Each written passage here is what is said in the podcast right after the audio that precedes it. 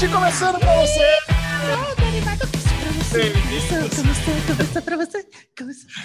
Eu sou o Michel Aroco, estou aqui novamente com meus amiguinhos muito animados, que vocês já os conhecem, mas vou apresentá-los mesmo assim, começando com ele.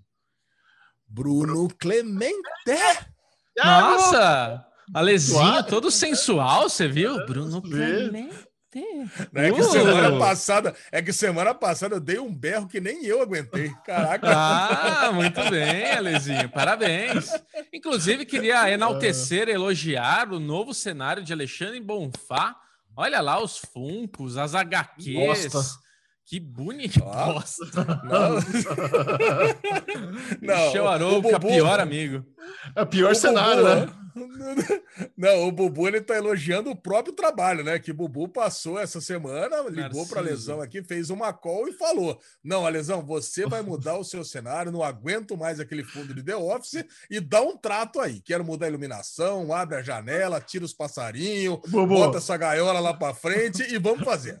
vamos fazer acontecer. Conta como é o processo, você dando a ideia pro Ale mudar o cenário e você dando a ideia para mim para mudar o cenário.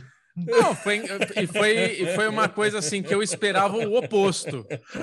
Eu esperava, pode ser um Aruvenger já, vamos começar. Isso faz parte do Aruvengers da semana.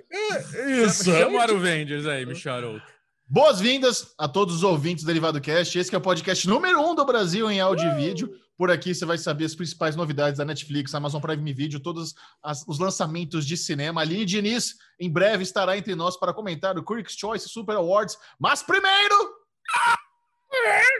Tudo começa com Aruvengers! Esse é o bloco dos passeios, dos rolês, vida social, que não está tendo passeio nem rolê, mas na época que tinha, anos atrás, a gente ia para evento, né? Antes do Apocalipse Zumbi. Esse era o bloco que a gente comentava essas questões. Mas ainda temos nossas tarefinhas cotidianas, fora da pauta, dia a dia. Bruno Clemente passou a semana aí dando um upgrade no Derivado Cast. É, a gente está em vias, em vias de mudanças. Esperem, aguardem. Vocês não podem saber, imaginar o que está acontecendo, vai ficar bonito. Então a gente está aqui melhorando aos poucos. Então peguei no meu Aruvengers da semana.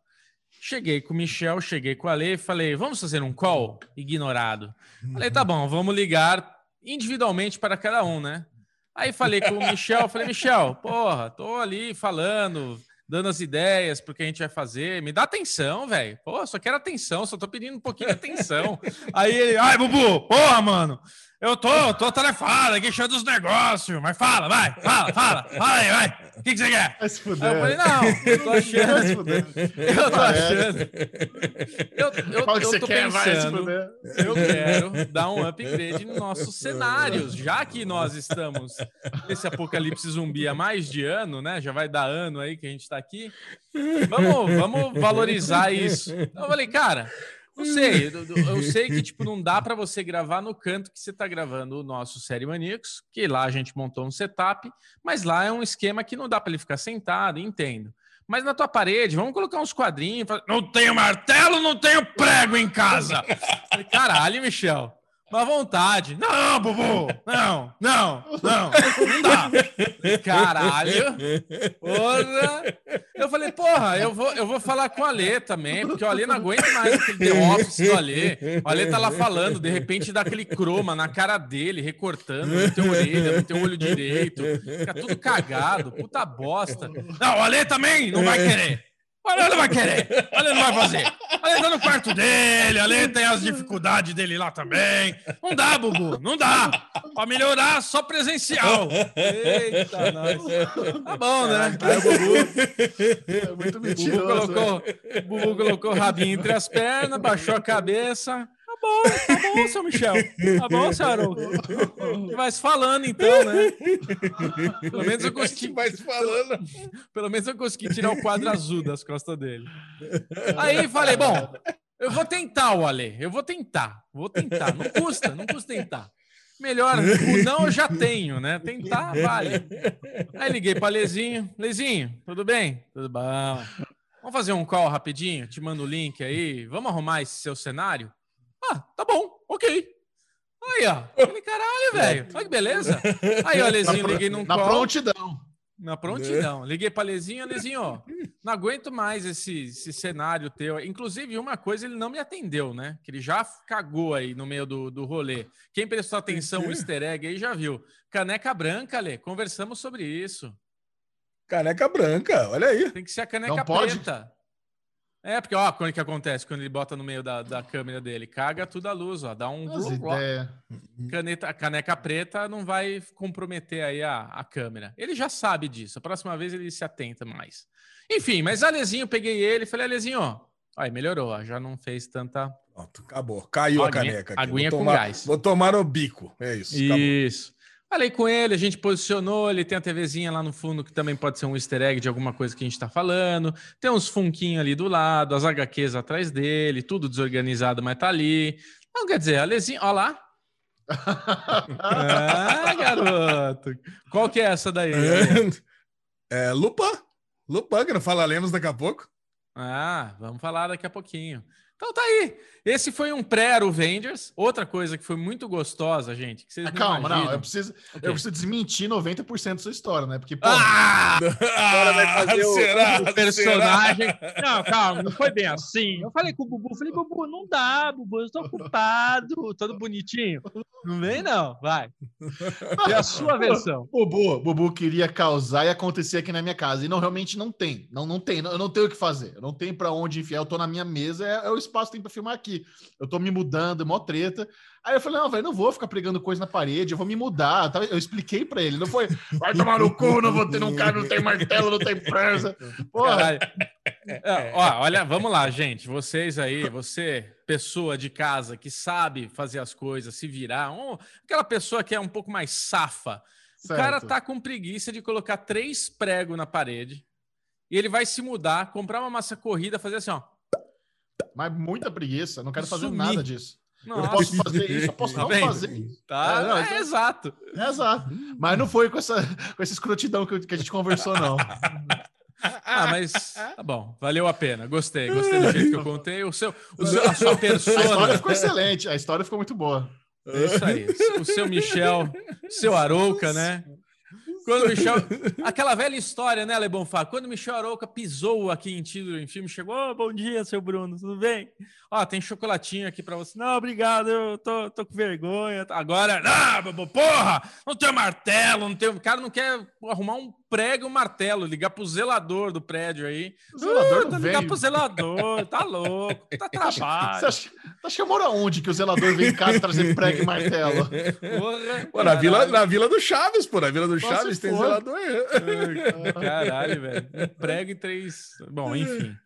Mas assim, ah. o que eu queria contar para vocês que tá uma delícia, né? Agora meu filho ele tá ganhando um pouco mais de idade tá com seus quatro para cinco aninhos, né, Ale Michel Arouca? Opa! E assim, eu, eu, estou introduzindo o mundo nerd para ele aos poucos. E como a mãe dele gosta muito de Harry Potter, a gente começou a assistir todos os filmes de Harry Potter já que temos agora disponível na HBO Go. E cara, o moleque tá maratonando todos os filmes. Já estamos no quinto filme. Ele assistiu duas vezes o terceiro. Ele quer assistir mais uma vez o quinto filme, adorou. E o mais legal é o seguinte: termina o filme, ele sabe todos os nomes. Que eu chego lá, Caraca. fico brincando. Ah, o Dumbledore? Não, pai, Dumbledore, Dumbledore. É um mini Michel, praticamente.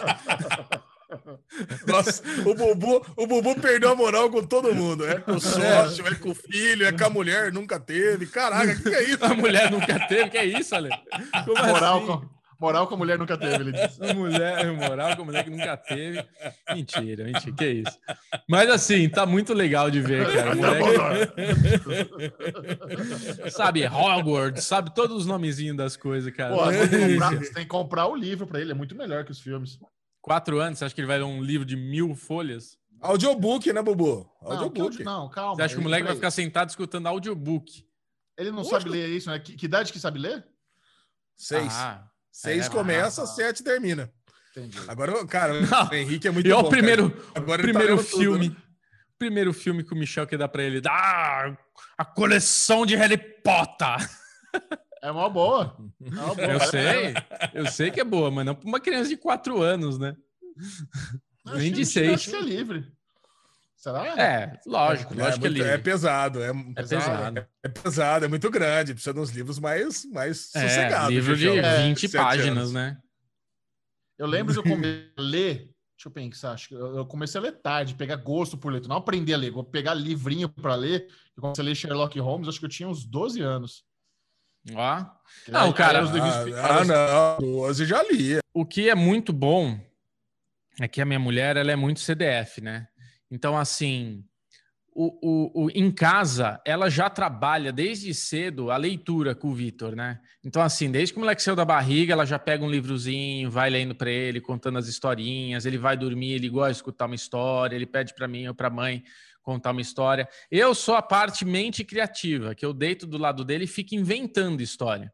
Então, assim, putz, conta aquela história do barco que não sei o quê. Eu invento umas histórias, cara, ele lembra todos os detalhes, eu esqueci o que inventei. Aí eu começo a tentar contar de novo, aí eu falo, não, porque daí ele chegou em tal lugar, jogou a âncora. Não, papai, ele não tinha chego ainda no lugar e tal. Tipo, ele sabe, cara, o, o, Caraca. do jeito que eu Bobo, contei. Bobo seria um bom mestre de RPG, hein, Ale? É, cara, isso aí, que eu ia falar agora. Seria um péssimo mestre de RPG, cara. Que isso? Por quê? Não, porque o mestre de RPG, cara, a principal característica é essa. Você precisa lembrar da história. Porque senão ah, o jogador te não. pega de calça curta. Mas uma coisa, uma coisa é jogar um RPG, aquela, aquela criação cascuda. Uma coisa é contar uma historinha pro moleque dormir. Eu fico inventando. E, se, e cara, se tem uma coisa que dá sono, é contar história pro filho para dormir. Tipo, eu é. e a Sabrina, a gente começa, ela lê e eu inventando, no meio da história eu tô. e o moleque cutucando. Vai, papai, conta, papai, conta. O moleque não dorme e eu durmo. É muito bom, cara. Enfim, e ah, outro Aruvendes de Bubu, Bubu tá, tá cheio de historinha. Esse é bom, viu? Esse é, esse é daqueles. Eu tava na casa da minha sogra, né? Aí eu resolvi pintar a parede, fazer todos os negócios nas minhas férias lá. E essa semana tava faltando pintar um quarto lá de branco. E eu tinha uma tinta Caraca. que sobrou do meu apartamento, que eu peguei um, um, um eu tinha tinta branca e tinha uma, um quartinho de tinta branca para banheiro que é para antimofo, tal. Eu acho que essa tinta branca tem uma química maior, sabe? Porque essas tintas hoje à base de água não tem cheiro, não tem nada, você passa lá e tá tudo certo. E eu, Bubu, tenho um problema sério com pernilongos. E ela mora lá na Granja Viana, lá, né? Puta, lá é o, é o, é o enxame dos pernilongos, tá lá. Apesar que na Marginal Tietê tá infestação aí. Mas, cara, lá é absurdo. Eu fico com duas raquetes, assim, vendo série, alguma coisa, matando. E, porra, comecei a pintar o quarto, eu liguei o ventilador mirado em mim e fechei janela e porta. Matei o que tinha lá no quarto, fiquei lá sem camisa, tranquilo, pintando, fazendo as coisas lá. Gostou, Michel, sem camisa? Se quiser, depois eu, eu mostro para você. Tá muito sexy, quero ver. Muito sexy, é. Aí, beleza, fiquei o dia inteiro pintando. Uma hora minha sogra entrou lá para dar uma aguinha, alguma coisa assim, e ela falou: Nossa, que cheiro forte de tinta, de química. E eu falei: Não, essa tinta não cheira. Eu que estava dentro não senti. Beleza, fiquei oh, lá. É. E eu tinha drogado, pedido. Pra, drogado é, no tiro. Eu, eu, tinha pedido, pedido para minha esposa e comentado com ela porque eu estou evitando chocolate, tudo, então estou tentando fazer sobremesas diferenciadas. E ela, eu falei, pô, queria um sagu. Já comeu sagu, Ale? claro.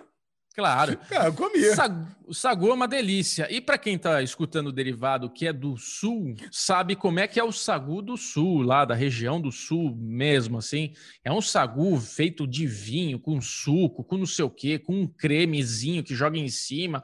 Cara, é absurdo o sagu lá do sul.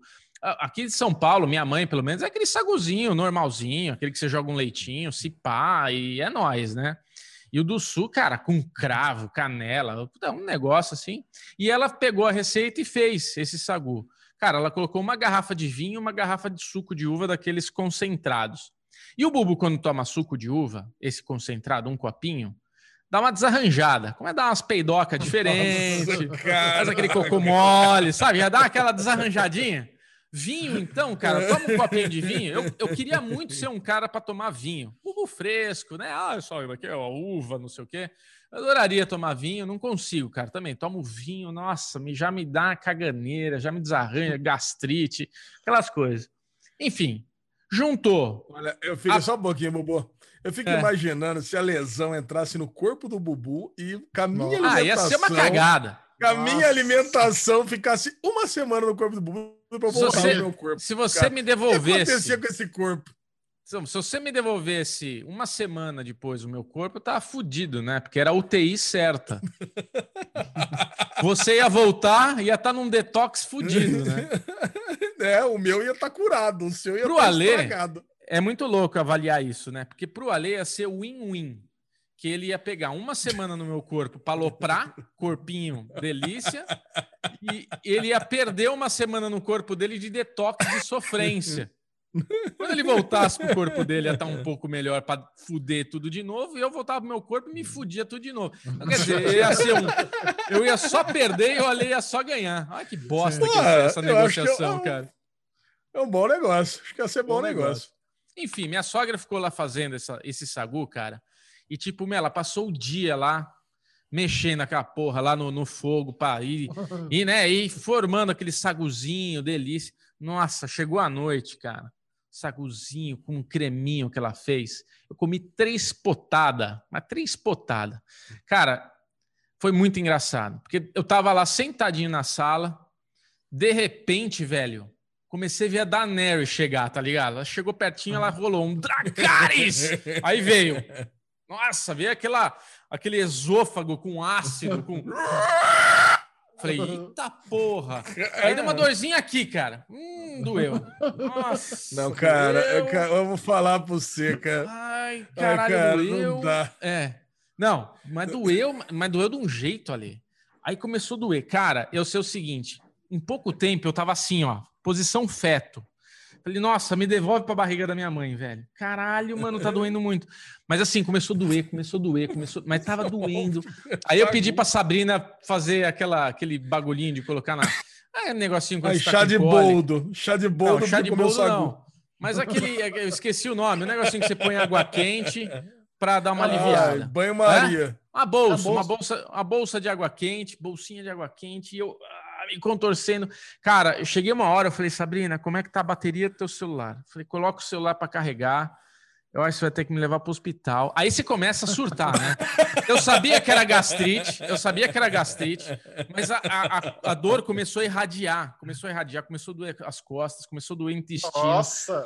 Só que daí eu tomei uma Novalgina, que não era. A Sabrina forçou para tomar uma Novalgina de dor. Eu falei, meu, não vou tomar, que eu tô com problema de estômago. Aí vai no Google, problema de estômago, Novalgina faz mal. Não, é o mais recomendado para quem tem problema gástrico, então o, a Novalgina não, não afeta tanto. E a Novalgina me deu uma aliviada. Isso são história de horas, tá? Que eu tô contando para vocês. Muito tempo se passou com essa dor. Quando a Novalgina começou a dar uma aliviada, a dor começou a ficar só no lado direito, mais para baixo. Fudeu, é apêndice. Agora eu vou ter que ir pro hospital operar. Puta, que vai ser uma zica, tô cheio de trabalho. Cara, a cabeça fica louca. Aí vai no Google, Google, apêndice, dor. Dor localizada no lado direito, mas pode começar com dor abdominal. Puta, começou com dor abdominal. Fudeu, é apendicite. Sabe, cara, mas foi uma madrugada assim, trágica. O dia seguinte, parecia que um caminhão tinha passado em cima de mim. Eu fiquei com dor ainda e fiquei na sala ali vendo filme, vendo série, quietinho, sem se mexer. Uma hora o Vitor veio querer dar um jump, porque a gente brinca, né, de lutinhas e tudo. O moleque já veio na missão viking, assim, para pular em mim. E eu, não! Tipo, peguei ele no ar, sabe? Uh, peguei. Ainda bem que ele é leve ainda. Então, assim, esse foi meu Aruvengers, um Aruvengers bem emocionante, com muitas dores, mas muitas alegrias, consequentemente, aí. Fora a grosseria de Micharoca. Mas é isso, Michel. Gente, vamos, quando, quando o Bubu contou pra gente esse dia que ele passou mal do Sagu, a Lei e eu até falando: caramba, fazia tempo que você não passava malzinha, porque Bubu ele é. ele passava mal toda semana. Sim.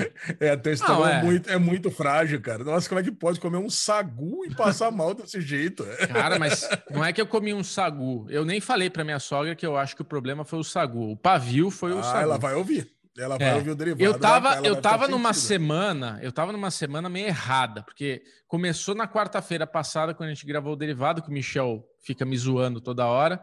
Eu tava aqui, a gente demorou, tal, rolou uns negócios, tivemos aí que parar um momento, outro. Quando eu fui ver, cara, já tava tarde, falei, mano, preciso pedir alguma coisa rápida. Mandar um yakisoba aqui do China Box. Então ia ver aquela comida delícia, né? Aquele, puta, já é uma bosta. Aí à noite, mandei um sushizão, porra, comemos sushi pra caralho. Sushi saudável, tudo, mas é uma comida gordurosa, é uma comida que tem um, tem um shoyu, boto bastante shoyu, né? Então assim, foi uma sequência de me alimentando mal, né? Aí teve o dia Cara, da pintura. Bubu. O é. Bubu é o pior, a pior pessoa pedir delivery para comida, cara. Nunca vi igual. O cara pede McDonald's delivery do almoço, isso não se faz. Não se pede Mac... McDonald's. Tem como, se você for comer, você come quentinho ali na hora. Pedir é. delivery é zoado. Aí ele pede yakisoba na, no outro dia, é o pior, Feliz, cara. Nunca vi igual.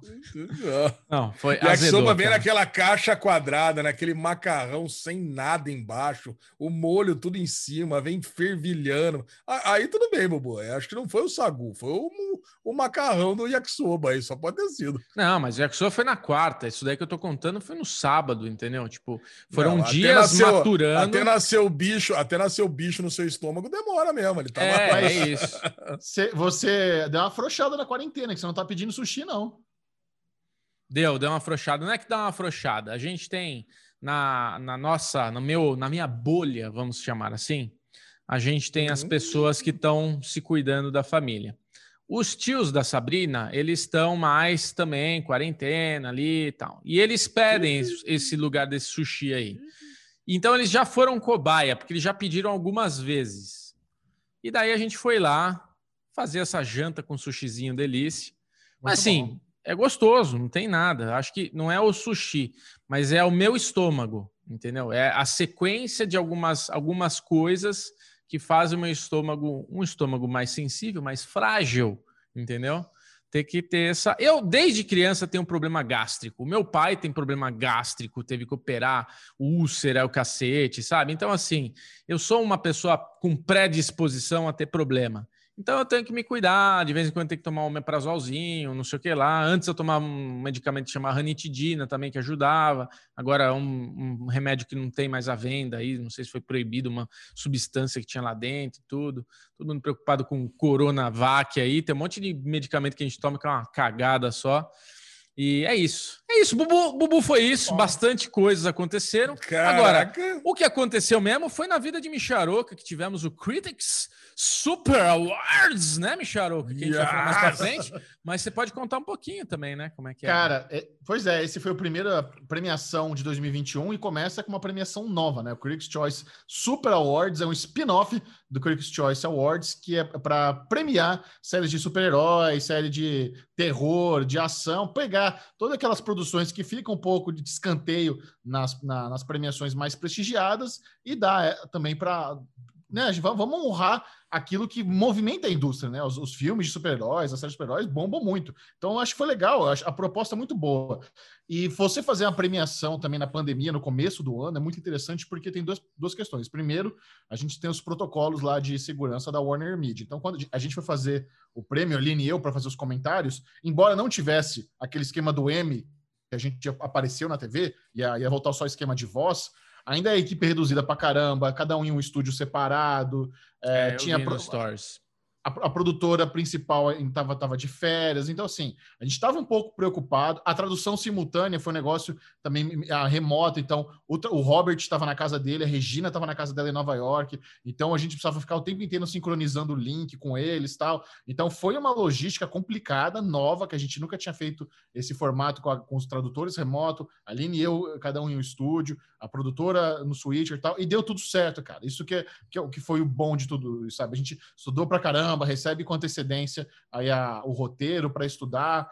E, e, é uma premiação mais leve, né? Por ter esse lance aí da série de super-heróis, série de ação, acaba tirando um pouco da pressão. Então, a, a, rola o mesmo nível de estudo, o mesmo nível de intensidade, mas é uma coisa para ser mais tranquila, para você consegue fazer uma, uma conversa mais, mais de boa com a Aline e eu. A gente uma, teve umas trocas lá na transmissão que foi bem, bem sussa, piada. Ah, Aline, ó, quem ganhou foi a, a Tina Fey, a sua musa, que, que comenta agora e que tá no, no espaço que era para comentar, ela vai, falou que a Aline ama a Tina Fey, né?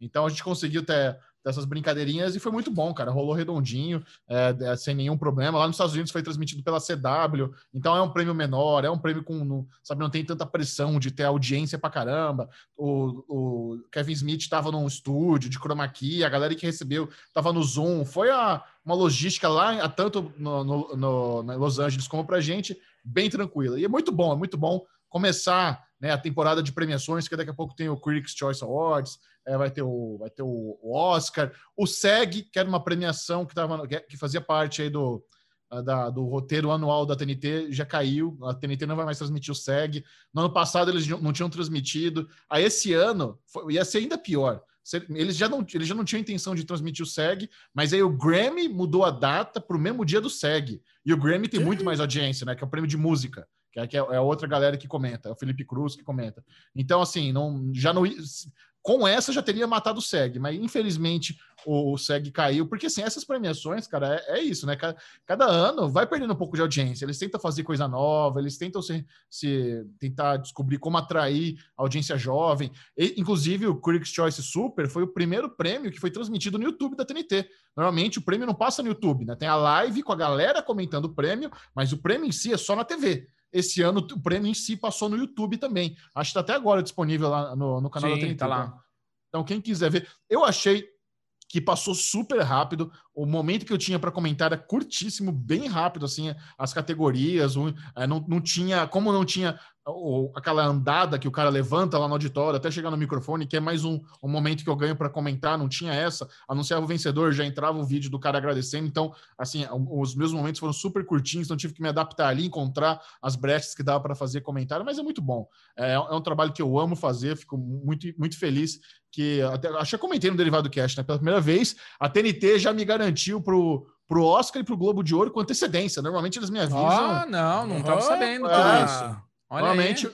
um mês antes eles me avisam, dessa vez, ó, Michel, vamos fazer aqui o contrato do Critics Choice, do Critics normal e do Oscar. Pode ser? Eu falei, porra, pode ser pra caralho, velho. Que alegria, que honra. E do Globo é. de Ouro também. Tudo, então. Ah, é, não. É, na verdade, não, eles não falaram do Critics, eles falaram do Globo de Ouro e do, e do Oscar. É esses dois que eu tô garantido. Vai ah, ter o tá. Critics. Vai ter o Critics agora, acho que em fevereiro, e esse ainda não, não, não, não, fal, não falaram comigo, mas acho que vai rolar, não sei. Às vezes eles ah, também, também não têm plano de. É, não sei. Mas pelo menos o Globo de Ouro e o Oscar 2021 estarei com a TNT. A Aline, a Aline também, a, acredito que também fechou com eles o Globo de Ouro e o Oscar. Então é muito gostoso ter, ter essa tranquilidade. Ah. Porque assim, é, é, meio que uma ansiedade, né? Putz, será que vão me chamar esse ano? Será que não vão? Não sei o quê. E eu fico na minha. Eu, pod eu poderia ficar dando aquela mandada WhatsApp. Ô, produtora, vocês vão me chamar pro Oscar esse ano, mas eu prefiro ficar na minha, prefiro fazer com doce. Né? Esse é o Michel que na entrou humildade. na produtora. Esse é o Michel que pisou a primeira vez aqui. Ô, produtora! Ô, Bubu, tudo bem? É. É, não, é. Mas logo, logo muda. Daqui a pouco eu tô mandando. Ô, oh, caralho, não vai ter Oscar? Ó, se quiser, fala agora, porque senão eu fecho meu schedule aqui, vocês não tem mais. É isso. É então, isso. esse foi meu principal. É. E, cara, tem uma parada que aconteceu comigo essa semana que eu preciso contar para vocês que tá acabando com a minha semana. Eu descobri oh. um, novo reality, um novo reality show. Eu tô com um novo Ai, meu Deus. Ah, não. De um reality show merda que eu não tô acreditando o quão obcecado eu tô com esse reality show, cara. Ele chama. Eu sabia que tinha alguma coisa. Deixa ele chama... poder e dicas. Pode ser. Deixa, Deixa poder, poder dicas, dicas. Deixa então tá bom. Poder dicas. É. Deixa tá poder dicas. Então tá bom. E você, Alezinho, conte-nos o que foi o Aro Verde de Alexandre Bonfá. Duvido que teve churrasco, piscina e, é, e cerveja essa semana. Olha, Gechel, sempre tem, né? Sempre. Não, não dá para passar uma semana sem isso, mas eu tô, eu continuo com a mesma situação da semana passada, cara. Semana de preocupação aqui, minha mãe continua no hospital. Vocês estão acompanhando, agradeço demais vocês aí. Todo dia eu faço, eu faço o, o plantão, né? o reporte médico dos meus amiguinhos aqui. Eu vou lá todos os dias, cara. Eu passo lá pelo menos uma hora com a minha mãe, porque, cara, é uma situação terrível, que a gente não tem um diagnóstico 100% preciso ainda do que está acontecendo. Puta, muita gente do derivado mandou mensagem para mim, mas muita mesmo, sabe? Então agradeço todo mundo também que está mandando mensagens aí de, de conforto, de, de, de melhoras imediatas ali para minha mãe. Cara, mas assim, o, o, problema dela é grave e é um problema no fígado, e é um problema no, no, no complexo biliar ali, sabe? Então, pô, eu não sei o que, que sabe, não sei o que vai acontecer, e assim, eu tô com o coração na mão por causa disso. E assim, puta, e, e começou o ano e começou para valer, né? 2021 de trabalho, então, puta, tem mil compromissos de trabalho, tenho esse compromisso com a minha mãe, mas enfim. Evidentemente que pelo menos no sabadão à tarde tivemos uma, um Aruvengers, que foi o jogo do Bills no, da NFL, porque começaram os playoffs. Olha legal, aí, então. Ale. Que massa! Uau! Eu sei, eu sei, que vocês estão cagando para isso, mas, cara, é, é, um evento que é muito divertido. O parceiro faz na casa dele lá, faz um churrascão. Ele é torcedor do Bills, eu não, eu sou torcedor do Raiders, mas meu time já caiu fora. eu fui lá torcer, cara. Eu fui lá, não, mas fui lá torcer pro parceiro, fui lá torcer pro Bills, puta, foi um jogo, cara, foi um jogo pau a pau, ganhou só porque o, o time adversário lá, o time do Colts, decidiu fazer uma jogada cagada lá, em vez de tentar dar um chute, tentou o touchdown, perdeu, cara, e nós ficamos lá. E aquele eventinho tradicional de, de NFL, né? Churrasco, cerveja e tudo mais. Cara, mas não, não passou disso o Aruvengers. O Aruvengers é esse e eu imagino que essa semana vai ser alguma coisa muito parecida com isso também. Ah, eu lesão... queria... Não, só ah. queria perguntar, caso o Mames precise de um fígado novo, você já, tá, já se prontificou? Na hora. Na não, hora? não. Ah, assim, evidentemente que gerou as piadas, né? Não, não. Eu falei assim, porque você sabe que eu tenho um tio meu que o sócio dele precisou de um fígado ele, ele deu, deu, também problemas de hepatite, coisa e tal, câncer no fígado. E, e ele precisou de um, de um doador de fígado e a família não quis doar. Olha, olha que coisa, cara. Mas meu Caralho. tio, imediatamente, ele fez o teste de compatibilidade. Meu tio Marquinho. E, cara, meu tio doou o fígado. E não sei se vocês sabem, o fígado é um dos poucos órgãos do corpo que você pode doar em vida. Você doa três quartos do seu fígado porque o fígado regenera. Cara, então quando eu vi que minha mãe tava com esse problema, realmente é, é um problema que se percebe que é grave, que minha mãe tá lá, cara, com a pele amarelada, tá, tá urinando cor de Coca-Cola. Então eu falei assim, ó, meu, se precisar de doador de fígado, tô, sou eu, cara, mas aí vem a galera já capiada. Falei, não, Obrigado, ali. O seu fígado talvez não seja. Você é muito fofo. Você é muito fofo. Eu acho muito bonito é. É, essa sua prontificação de doar o fígado para a mãe, mas enfia no cu, né? O que ela faz com esse fígado bosta? Não tem o que fazer. Não, é. Meu fígado, meu fígado é. Pelo contrário, meu fígado tá aqui. Os últimos exames que eu fiz de fígado tá, tá, tá em tá, dia. Tá é, tranquilo. Confia. Tá, tá. Pare, parece um foie gras, seu fígado. É, cara, foie gras. Cara, cara, eu vou falar pra você: a recuperação dessa cirurgia de doação de fígado, para quem doa, é terrível, cara. É, ah, assim, é? é? Por quê? Cara, meu tio, meu tio acho que ficou o quê? Quase um ano porque, cara, ele Caralho. tem que regenerar, né? Ele tem que regenerar. Então, puta, você, você fica ali quase. Meu tio ficou aqui, quase um ano sem beber, quase um ano sem comer carne gordurosa. Então, seria. Cara, cara. mas é, é, mãe, né? Mãe, mãe, dane-se. Foda-se. Tô brincando. Foda-se um ano, foda-se o que tiver que ser. Mas achei interessante doar para o sócio, né? Porque eu fiquei imaginando, se o Bubu precisasse de fígado, eu não sei se eu Se Michel é a primeira pessoa a falar, ah, não sou compatível. Último. É. Não, não, nem faz o teste de compatibilidade aqui. Ah, chama o Birdinho aí, alguém vai tomar. É. Chama outra pessoa aí que eu tô E o pior, né? E o pior, o sócio do meu tio, eu trabalhava com os dois na época, né? Eu era um estagiário na empresa. E o, e o, e o Juca acabou morrendo, cara, ainda. Doou Quem? o fígado. O, o, que doou ou que recebeu? O, o que recebeu. Cara, ah, deu certo. Quê, cara? a operação, a, a operação cara, a operação deu certo na época, a operação do Juca, adorava os dois, né? Todo final de tarde a gente tava lá no rancho do Juca, jogando truco, tomando cerveja. Aí o, o, depois da cirurgia, que já tinha dado certo, já tinha, pô, já tinha feito tudo, tudo tá tudo OK. Ele tava meio impaciente, tinha um catéter que tava fazendo a ligação, ele levantou, soltou e não, e não deu mais liga lá, cara. Um negócio assim, foi, foi um negócio absurdo. Depois tentaram juntar de novo e não tá dando mais aderência, sei lá, alguma coisa assim, e ele acabou, Olha, acabou falecendo. Morreu, num acidente, então. Não, não posso. É, foi praticamente, praticamente um acidente. Morreu, morreu na ansiedade dele. Morreu porque é? você não podia. Mas, Ale, você doaria fígado pro Bubu se ele precisasse?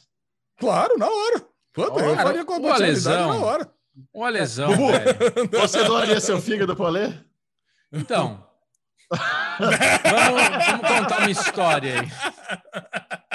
Vamos contar uma não história. Não nem o rim, quanto mais o fígado. Agora, imagina o Alesão no 15 dia de cama, Me dá uma Heineken! Foda-se! no 15 dia, né? Não no eu com o fígado do mês. Bubu, o estômago do Bubu não queria, não, pelo amor de Deus. Que esse estômago do Bubu aí não ia longe. Agora, Bubu, o é. fígado é... do Bubu parece ser bom. Ah, tá zero é, quilômetro, né? Mas é o que o Bubu falou, né? Ele fica com esse sentimento de, puta, tô doando à toa, ele vai, vai, não vai adiantar nada. Não. Vai meter a louca aí. É. é muito bom. Esse, esse foi o Geriatra Cast, não era o Vendors. Geriatra Cast. Sensacional. Vamos fazer o seguinte: vamos lá trocar ideia com a Aline Diniz para ela contar também o ângulo dela, né? Ela como apresentadora. Ah, eu vou falar para vocês: a Aline fez três trabalhos novamente esse ano no Critics' Choice Awards. Ela foi oh, apresentadora. Ela fez comentário e ela fez, e ela fez a tradução da inteligência artificial que tinha na, na, na apresentação. Nossa, tinha uma inteligência artificial chamada Bob, e ela fez a vozinha de robô, ficou mais. Ela, fez, ela criou um personagem, ela não fez tipo a linha, ela criou um personagem, ela interpretou e traduziu, cara. Puta trabalheira. Caralho. Cara, não, a linha é demais, né, cara? Não tem nem Fudida, que discutir. Vamos Nós lá, amamos. Vamos lá. vamos lá falar com ela. Começando mais um Falando de Tudo com a participação uh! dela, Aline Diniz! Yeah! Eu amo! eu amo, eu amo. Cada Alinoca, dia mais. Eu estava comentando aqui no Avengers, né, o bloco antes da, desse aqui, sobre a experiência que é ser um comentarista do Critics' Choice Super Awards. E eu estava falando para eles, né, como é legal que esse ano a TNT adiantou e já garantiu a gente para o Globo de Ouro e para o Oscar, mas eles ainda não hum. tinham chamado a gente para o Critics' Choice, né, que vai ter em março. Nesse pois meio é. tempo, chegou o um e-mail para nós dois, chamando a gente para o Critics' Choice em março. Não sei se você Pera, viu aí. Chegou? Chegou. Deixa eu ver produção da TNT, durante a gravação, mandou aqui um e-mail falando, pedindo para a gente reservar nossa agenda por Critics' Choice Awards em março. Então estamos garantindo uh! Critics' Choice, Globo de Ouro, Aê! Oscar. Aí fica faltando só, só o M. A resposta do Michel tá assim: Uhul! assim que eu respondo e-mail para. Ah, eu, eu vou falar, eu não sei, eu não sei por que fazer esse suspense todo. Vão chamar vocês para todos mesmo, já podia falar logo os próximos cinco anos e pronto. É, próximos cinco anos, interessante, imagina. Olha, eu queria dizer uma coisa, bati no microfone aqui. Eu queria dizer uma coisa. Eu adorei fazer o Critics' Choice Super Awards, eu achei que foi um prêmio super legal e diferente. Diferente de tudo que a gente já tinha feito antes, foi muito divertido. Ah. Mas não gostei porque o Covid me deixou longe do meu parceirinho. A gente ah. não tava mais braço no braço, a gente tava cada um no andar. Errado. Caraca! Isso, é. isso, isso é uma coisa que ah, vocês não têm noção a, a diferença que é quando a gente está um do lado do outro fazendo a premiação, como às vezes a, a gente pede uma deixa um para o outro e combina um negócio assim com o microfone mutado antes de ir ao ar e a gente, tá, a gente, conversa olho no olho, sabe? Muda, a dinâmica fica muito melhor. Então, a, quando a produção falou lá dos protocolos da Warner Media, que cada um tá, tem que estar tá num andar diferente, a gente falou, putz, é porque a gente fez o, o o M em setembro no mesmo estúdio. A gente fez o é, teste para Covid. Mas a gente não estava braço com braço, a gente estava numa distância considerável também. E, é, assim, mas, mas já, já foi um tá? pouco mais fácil. É. Foi mais complicado do que a gente estar tá no mesmo estúdio, todo mundo coladinho ali. Mas já foi um pouco mais fácil do que ficar cada um no seu andar. Pelo menos a gente estava no mesmo prédio. Porque é. podia ter sido que eles mandassem a gente fazer cada um da sua casa. E aí ia ter Nossa. sido um desastre. Ia ser. Não ia ter sido um desastre porque a gente é, a gente é da hora demais. Mas não, assim, mas é... ter sido difícil. Conexão, né? Ficar dependendo da minha internetzinha aqui da ZL é meio treta. Melhor estar tá lá no estúdiozão foda, com link dedicado, o cacete lá, que é, que é mais Sempre. seguro mesmo. É Gerador, isso, tudo bonitinho. É, tudo bonitinho, switch. Olha, eu tenho meia culpa aqui para fazer, porque eu estava programado para assistir vocês ao vivo, cremoso ali, bonitinho. Só que minha esposa resolveu sair de casa, porque a gente estava na minha sogra, nesse horário. E daí todo o processo de sair da casa da minha sogra, entrar no carro, su... e a gente passou, como ela estava de férias, ela ficou um tempão na casa da minha sogra. Então, para ajudar, o porta-malas do meu carro estava lotado. Então, todo, todo o trajeto de sair de casa, ir para casa, subir com o filho dormindo, colocar na cama, descer, pegar tudo no porta-mala, subir, passar álcool no que encostou, no que não devia encostar, sabe essas coisas? Meu, eu fiquei tentando ver com o celular na mão, no bolso. Então eu vi que nem o cu da calça, sabe? Aquela coisa mal vista. eu tenho vergonha de falar isso dos meus amiguinhos, porque eu queria muito. Eu não vi uma coisa que o Michel falou e eu, eu peço desculpas. E eu vou depois assistir, terminando o derivado, eu vou ver. Que o Michel falou. Falar, você... Tá disponível no YouTube, tá? Exato. Tá lá ah, no. Tá passando aqui atrás, egg, inclusive. Ó, o easter egg de Alexandre Tá passando Monfá aqui ali, atrás. Ó. Olha lá, passando ao vivo. E eu queria escutar a Aline interpretando a inteligência artificial. Eu não notei isso. Tipo, não, não, não, peguei essa. Que merda. É porque assim, eu não sou atriz, veja. Não ah, é sou sim. atriz. Ah, não, não é atriz, Aline. Não sou atriz. Mas, é, quando a gente estava decidindo o que, que ia acontecer, ia ter bastante interação dessa inteligência artificial que é a Bob. Eles chamaram de Bob. É. E a Bob ia fazer muitas dos, muitos dos trabalhos que a apresentadora faz quando a gente recebeu o roteiro, a gente entendeu, um, que não ia ter muito tempo para a gente interagir, eu e o Michel, que é um negócio que a, a própria TNT gosta que aconteça, eu e o Michel, obviamente, a gente pode falar por horas seguidas, mas que é um negócio que dá um pouco mais de um tom, sabe, pessoal, de amizade e tudo mais. É, e só que a gente não ia ter muito tempo para interagir entre nós. Então, eles, a gente sugeriu a eu falei com a tradutora, né, que é a Regina, mãe de todos nós, é, é maravilhoso. Falei, Regina, e se, eu, e se eu fizer a Bob? Ela falou, nossa, pode fazer. Porque a Bob fazia muita uhum. coisa de chamar a gente para o palco, a falar, daqui a pouco a gente está de volta, bem-vindos de volta, que é o meu job, entendeu? É, tipo, é isso que eu faço. Então, quando a gente decidiu, eu falei, tá bom. Aí eu peguei todas as partes, separei, traduzi tudo. E aí eu falei, mas eu não vou fazer Nossa. com a minha voz, né? Vou interpretar um pouquinho, vou fazer uma voz da Siri. E aí eu falava com essa voz. Olá, Ai, que demais. Não, tipo, não e... ficou muito diferente, mas deu um tomzinho. Não, ficou muito bom. E para para pensar, se fosse. Imagina um diálogo entre uma, uma mulher e a Bob, no mesmo que, que aconteceu algumas vezes. A Regina ia ter que fazer as duas vozes. Ela ia fazer a Bob, ia fazer. Uma... Então ia misturar, sabe? Quer dizer, ia ficar um negócio como se fosse uma coisa só e não ia Sim. ter o, o, lance da conversa, que era o legal, porque a Bob era super sarcástica, né? É, eu estou agora fazendo o imposto de renda do Kevin Smith. Feito. Exato. Sabe? Então tem, tem uma, uma, uma, umas piadinhas. Ó, eu, eu, eu também, né? Eu tava com a minha mãe no hospital, então infelizmente eu não consegui, não consegui assistir. Inclusive, inclusive eu vou falar um negócio para vocês. É...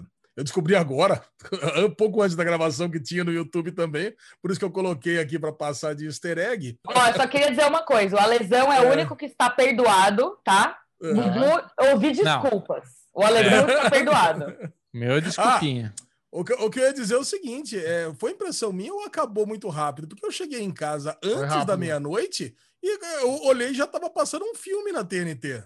Foi rápido. Eu foi bem rápido. Foi uma premiação curta, né? Agora, é o seguinte, eu sou muito fã do Bob Silent, né? Do, do Kevin Smith. E como é que foi o, ele como apresentador? O que, que vocês acharam?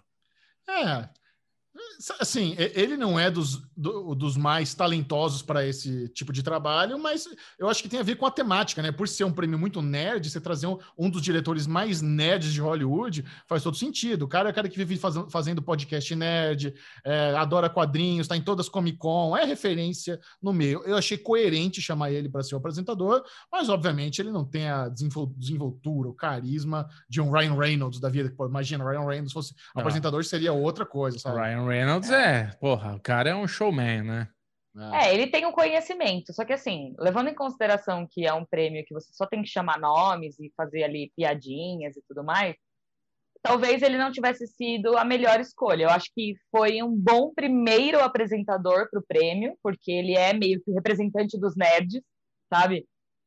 A todo mundo, tipo, é engraçado isso, porque todo mundo conhece o Kevin Smith, ele é esse, essa entidade, ele fez medos de filme, mas ninguém sabe direito. Tipo, o que, que o Kevin Smith faz? Que, qual que é a dele? Ninguém sabe direito o que, que, ele faz. Foi, ele é o cara, ele é o Kevin Smith. É, não, é sim, mas assim, é. Ele, é, ele é essa entidade, sabe? Tipo, ele é a entidade nerd, ele é o cara que ele conhece muito de quadrinhos, ele tem lá os projetos de podcast e tudo mais, e toda vez que tem que que, que a, a, questão exige muito conhecimento, ele é o cara perfeito, porque ah. ele é estudioso e ele consome a vida inteira, tal, não sei o quê. Só que para um cargo de apresentação, acho que precisa muito mais de alguém que consiga entregar as piadas de uma forma mais leve e divertida do que só dar o texto, assim, tipo, eu acho que para mim uma das piores coisas do Critics' Choice Super Awards foi a dupla de apresentadores que eles contrataram, porque a menina também não tinha muito, sabe, era, um negócio que ficou, ficou meio, tá, tá, é, podia ter sido mais engraçado, sabe, sei lá. Sabe, sabe qual seria uma dupla muito boa? O Jesse Ackles e aquele Coco. Acho que eles seriam ótimos apresentadores para esse tipo de prêmio. Eu também acho. Hum. Ou até o Jared Padalecki, ele é engraçadão é, também. Não, o de coitado, hum, Jared Padalecki. ele teve a interação dele com a esposa ali, a brincadeirinha. Eu vou ligar pro produtor, ele. Ai, ai, sou eu, sabe? Foi, foi meio, né, tadinho. Ele, o Jared Padalecki é esforçado. o Jesse Ackles é talentoso. Cara, mas assim, ó, falando, falando nas premiações agora em si, né? Que aí eu já corri na lista do, do Série Maníacos.tv para ver quem ganhou.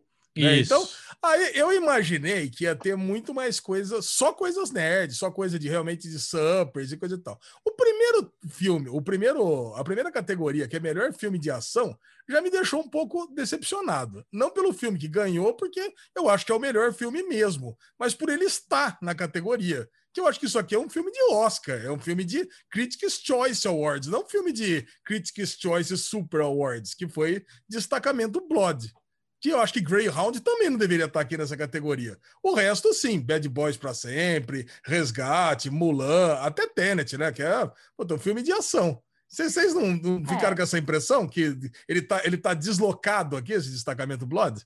É. Eu acho que eu acho que eles têm, eles ainda precisam entender quais são, porque assim, as premiações só funcionam quando as regras fazem muito sentido, né? Quando, quando tudo se encaixa dentro das regras direitinho. Tipo, eu nunca vou esquecer quando me perguntavam assim: ah, por que, que Black Mirror tá indicado em telefilme e não em minissérie? Faz sentido. Dentro da, das categorias do M, faz sentido, sabe? Tipo, Luther. Luther é uma série de quatro episódios. Não faz sentido ela ser indicada em minissérie. Eles indicavam em telefilme. Então, dentro das categorias, faz sentido algumas coisas. Eu, eu acho que, por exemplo, Lovecraft Country. Lovecraft Country é uma série de terror, mas que ela meio que ela, ela, se ela sai da bolha, ela não, não é só uma série de terror, ela é uma série muito importante. Então, eu vou ficar muito chateada se eu não ver Lovecraft Country também no Critics' Choice Awards, porque eu ah, acho que, tá. sabe, tipo, ela é muito relevante para não estar tá lá. Sim. E aí eu acho meio confuso quando você faz duas premiações da mesma academia, tipo, do mesmo sindicato, com os mesmos filmes. Então, por que, que você está fazendo duas, sabe? Então, acho que eles ainda precisam definir um pouco melhor o que, que vai para qual, assim. Ah. Tá, Lovecraft Country é uma série que fez muito sucesso, mas aí ela não vai estar tá indicada no Critics' Choice, aí tá errado, entendeu? Tipo, eu acho que no final das contas acaba sendo a mesma coisa que o Globo de Ouro faz com filme de drama e filme de comédia e musical. É tipo, tá, mas por que, que você tá fazendo isso? Eu entendo que você quer dar visibilidade para as duas coisas, mas o, o, o Marciano lá, o Perdido em Marte, é de fato uma comédia? Ou ele só se indicou ali porque mais ou menos cabia e ele sabia que não ia ganhar drama, sabe? Chega umas coisas que fica meio nebulosa demais, e aí eu começo a. É, sei lá, é. isso aí tá esquisito. Eu acho que a, a, o que eles quiseram fazer foi fazer um equilíbrio entre o pop e a credibilidade e o prestígio, né? Então, é, dar um prêmio pro Spike Lee, porra, agrega prestígio à primeira edição do prêmio. Então, realmente, é, acho que é isso que eles tentaram fazer. Então, tem Bad Boys 3, que é horroroso, puta filme lixo, e tem Destacamento Blood, que é um filmaço, da mesma categoria. Então, eles conseguem trazer a galera que curte coisa mais pop, coisa mais pataquada. Tem o Tenet também, que é uma baita produção. E, aí eu acho que é isso que eles tentaram fazer. Mas o que você falou é interessante mesmo, porque é, Lovecraft Country não pode ficar de fora das categorias principais do Critics' Choice em março, né? É um Mas a, a, Aline, a Aline falou bonito. Eu acho que precisa definir bem as regras. E o Ale falou uma coisa importante, porque acho que a regra do super tinha que fazer parte de algo super. Então, assim, um filme de terror. Lovecraft, o Lovecraft é uma série de terror. É uma série que traz esse negócio, mas ao mesmo é. tempo. Não, um, terror leve, né, Ale? Mas é. assim, tem os, mon tem os monstros, tem as tretas. Não, é terror! É, é terror! terror, beleza. É terror! É bem gore. É o Ale, o Ale, o Ale não, não, não, não, se impressionou com o terror dela. Mas assim, é uma série de terror, tem os fantasminha, tem os cabeça lá e tudo mais. Cara, mas ao mesmo tempo. Só, desculpa, Bubu, é que eu assisti o episódio das meninas anteontem. E eu ah, tô é com cagaço dessas meninas até agora, velho. Você tem razão, é uma série. foda. É uma série de terror.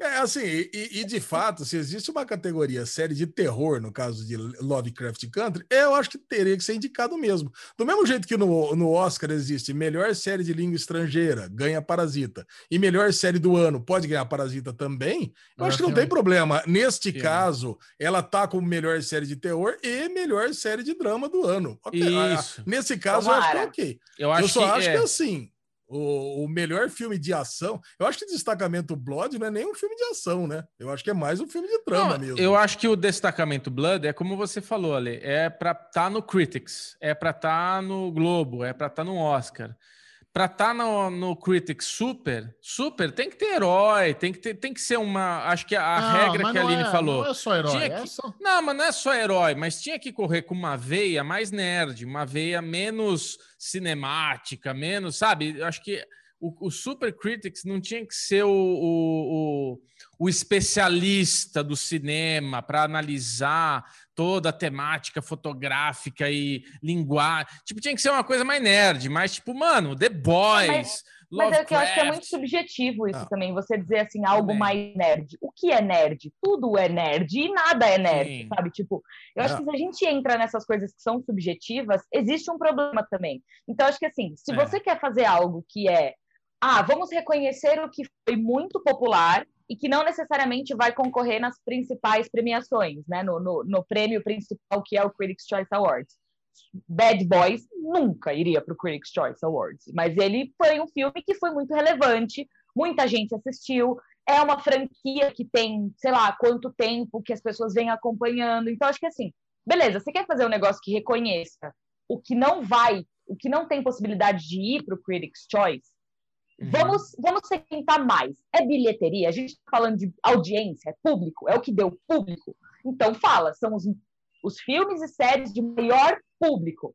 Boa. E é, entendeu? Tipo, e aí você segmenta dentro das categorias. Aí você pega os maiores filmes de ação do ano, quais foram? Top 5. Independente da categoria ter gostado ou não. Quais foram os maiores filmes de ação do ano?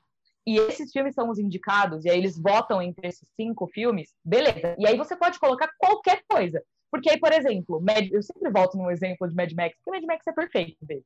Mas, por exemplo, Max é um filme que foi para o Oscar, ele ganhou vários Oscars, mas ao mesmo tempo é um filme que deu bilheteria, que foi um sucesso de público, e ele poderia ter sido indicado em filme de ação em um prêmio como esse, entendeu? Então, Sim. Eu acho que precisa ter mais clareza nas regras. O que é, é, um filme, uma série que vai ser indicada no Critics' Choice Super Awards? Tá certo. Qual que é, qual que é o, a, sabe, o, o, o, parâmetro? É, mas o lance que o Bubu falou tem um negócio interessante também, Bubu. Você falou que filme de ação tem que ter um filme de super-heróis. Mas é que existe uma categoria específica de melhor filme de super-heróis. Isso que eu queria comentar agora, que estava uhum. concorrendo Aves de Rapina, estava concorrendo é, Sonic estava concorrendo a animação Superman Man of Tomorrow. É a animação, né? Isso aqui. Sim. É. Eu não assisti. E estava concorrendo uma Sociedade Secreta dos Segundos Filhos Reais. Isso eu não, não conheço isso aqui.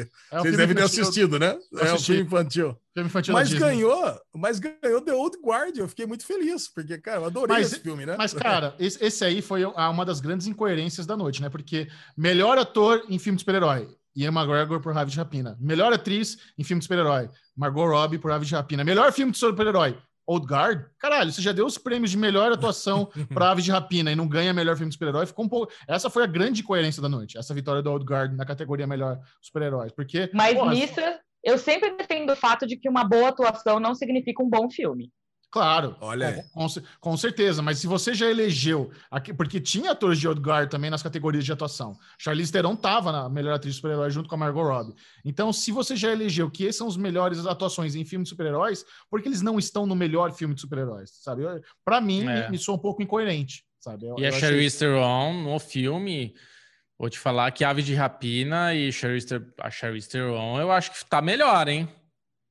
Desculpa falar isso. Acho é porque a, Mar a, Margot Robbie, ela é maravilhosa, não. ela é fantástica, mas o filme Ave de Rapina é outro filme tão ruim que, nossa não, senhora, é nossa, bom, é muito ruim, é, é, muito ruim, o filme é muito chato, é Só bobo. eu gostei, só eu gostei. Eu acho divertido também. Eu vi na é, TV, é, muito sausadão, eu não vi ele inteiro. Você é sabe divertido. que filme é ruim? Você sabe que filme é ruim quando falam que ele é divertido. Aí, é, é Puta, é, então. Não! Acabou. Mulher Maravilha não. é divertido pra caramba também. É, muito divertido. Filho da mãe. não, que isso, Ó, sabe Aline? outro filme que é divertido, Aline, que você gosta? Eu vou falar pra você ficar brava comigo. Agora a gente vai criar esse Mad Max é divertido pra caramba, é divertido. Bastante fogo. que isso? Errado! Mad Max é, uma, Mad Max é, Mad Max é uma obra-prima. Puta, filme ruim. Nossa, acho que eu e o Michel não gostam, né, Michel? Vocês não gostam de Mad Max, falando sério? Não. Eu amo Mad Max. Sério? Tá louco. Sério. Acho chatinho. Mad Max é um dos meus filmes favoritos da vida. É, Nossa, bem é ruim. É muito bom, Mad Max. Tá louco. Torci muito no Oscar pra Mad Max ganhar. Sem acreditar. Mas, ó, é. a, a, a, série destaque na premiação foi, foi The Boys, cara. The Boys. Foi. Inclusive, o Anthony Starr foi o único artista levar dois prêmios nessa noite. O Anthony, o Anthony Starr levou melhor ator em filme de super-herói, acho que me, melhor vilão em série de super-herói. Foi. Então, melhor vilão. Melhor geral. Vilão, Melhor vilão, me, me, não, melhor vilão teve, teve melhor vilão de filme que foi o Jim Carrey por então, Sonic. Melhor vilão de série foi pro Anthony Starr e melhor, melhor... vilão de filme foi pro Jim Carrey, mas o Isso. Anthony Starr ganhou também melhor vilão, melhor ator protagonista de série de super-herói. Aí a Cash ganhou melhor atriz, The Boys ganhou melhor série de, me de melhor super-herói. Então, eu, isso, isso é legal. Nossa. Acho que combina, sabe? Eu acho muito foda prestigiar a atuação do Anthony Starr, que é um bagulho que a gente tá falando desde a primeira temporada de The Boys. É, verdade. Anthony, Anthony Starr era um cara muito desconhecido. O Anthony Starr fazia lá Banshee no Cinemax, que só, só a galera do Podmaníacos assistia, ninguém assistia essa porra dessa série. Aí ele, ele vem para The Boys, explode, se torna a série mais popular da história do Amazon Prime Video e ele tá foda. Eu até quero saber se você teve interação com o Anthony Starr na CCXP, ele é diva, como é que ele é na, na vida real? Não sei se chegou a Eu não tive nenhuma interação com ele. É, não sei como que foi. Assim, toda a participação da Amazon na CCXP foi bem tranquila, de um modo geral. E a única coisa que eu sei é que ele foi o cara que topou quando a gente falou: ah, a gente tem um canhão de gás aí, quer usar ele? Ah, quero! e aí foi por isso que ele entrou com o canhão, tipo. Que legal. Eu queria ter visto ele entrar com a roupinha. Eu queria que ele tivesse primeira, com, a assim. é, com a roupinha dele. Cara, assim, eu, eu, quero fazer meu protesto aqui, porque para mim, The Umbrella Academy, a segunda temporada é, eu, é muito eu, melhor que a segunda queria... temporada de The Boys. E, e o, os atores não tem uma indicação de caralho. The Umbrella é. Academy, o Number 5, nem, nem isso, o Klaus. Isso, isso eu queria Klaus, levantar a bola. Isso? Eu, isso eu queria levantar a bola, que eu tava esperando a vez aqui para falar exatamente sobre isso, Ale. Porque assim, acho que The Boys não, não foi o que mais mereceu, mas mereceu. Principalmente por não. uma primeira temporada excelente, a Amazon ter trazido tá. Bubu, não, é não eu sei, eu sei. Mas é, é aquela coisa que tava ali já, sabe? Tava, tava guardando. Agora, Umbrella Academy, a gente tem um number five, que é uma criança que interpreta um cara de 60 anos dentro de um corpo de uma criança de sei lá quantos anos que ele tem. Isso para mim é incrível. Tipo, esse moleque, ele é absurdo. Então, assim, é o que o Ale falou. Nem concorrer já tem alguma coisa errada. Tipo, eu acho que legal o cara ter ganhado. Eu fiquei feliz a, por The Boys. A cachorrada tá, tá, tá, tá até ficando ah, pro, protesto. Ficou é, bravo, a cachorrada gostou tá de Mad aqui. Max. Tudo é. revoltado, tudo Não revoltado, é cara. É, do Ale. Não, é aqui, é aqui. Cachorrada Mas, assim, revoltada, Gambrela O number five, o number five, eu queria ter visto esse moleque ganhar. Eu queria ver ele, porque ele, ele é sensacional. Verdade. E daí eu, eu sempre levanto essa bola. A Aline Diniz queria saber a sua opinião, que o Michel a gente já conversou sobre isso. Hum. Que é o hype de uma série que passou há muito tempo versus uma série que passou há pouco tempo. Umbrella passou há muito tempo lá atrás. Então, assim, meio que vai esquecendo, parece, os críticos que votam. E como The Boys acabou outro dia e a gente está nesse hype ainda de, putz, The Boys, uma série da Amazon, uma das poucos da Amazon que hoje está aí bombando, se salvando. Então, assim, como é competir, né? Como é criticar, como é trazer isso? Porque, meu, é um absurdo realmente Umbrella não ser citada aí. Cara, eu acho que todas as premiações acabam sofrendo disso, assim, sem exceção. Quando o é. negócio estreou há muito tempo e passou há muito tempo e as pessoas não têm mais a referência daquilo, eu falo de Mad Max como um exemplo para a maioria das coisas que eu dou exemplo, porque Mad Max é um exemplo de um filme que estreou no meio do ano e ele foi reconhecido no Oscar em fevereiro. Então, assim, ele foi tão importante que ele foi lembrado mais de seis meses depois. E isso Sim. é muito tempo. Principalmente num mundo que a gente vive hoje, que as pessoas assistem tudo numa tacada só, veem tudo de uma vez só e estão reclamando que o WandaVision vai sair um episódio por semana. É. Entendeu? tipo, é isso, assim, é. eu tava falando esses dias, o Murilo veio me perguntar, ah, mas por que que sai? Por que que algumas séries saem um episódio por semana e outras séries saem todas de uma vez? Falei, porque o padrão era um episódio por semana. Isso Exato. faz muito mais sentido é, na questão de marketing, divulgação, sabe? Até de gerar conversa entre as pessoas, o marketing Isso. espontâneo e tudo mais. Teorias. Exato. E aí, aí vem a Netflix, toma, é, toma tudo de uma vez, engole. Até falei com o Michel uns tempos atrás que Dark, eu não, eu não vi Dark, mas eu acho que Dark teria se, se beneficiado muito mais se ela tivesse passado por episódios semanais ao invés de tudo de uma vez só. Porque o Dark acabou meio do ano passado. Ninguém lembra de Dark. Já foi. Passou, é. entendeu? É uma série que já foi. Então, assim, eu acho que isso é um problema muito grande, principalmente hoje, que a gente tem tudo o tempo todo disponível para você assistir o que você quiser.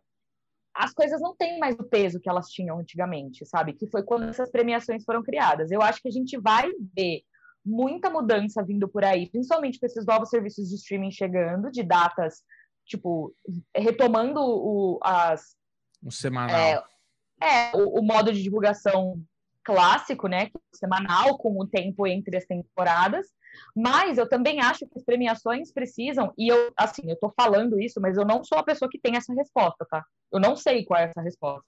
Mas as premiações precisam se reinventar, porque é um negócio que tá ficando datado, tá ficando, ninguém mais entende algumas coisas, tipo, que são explicações que são históricas, e ninguém mais entende o porquê que as coisas são feitas assim, tipo, eu sempre trago de volta. Gente, House of Cards, que foi super premiada no Emmy, não deveria estar no Emmy, entendeu? Porque House of Cards é uma série que não passa em nenhum horário. Ela não tem um horário para passar. E o Emmy que a gente assiste é o Prime Time Emmy. E existe essa divisão de Prime Time e Daytime que horas que você assiste House of Cards? Ela não tem horário de exibição. Então, assim, a gente é datado nesse nível de detalhe.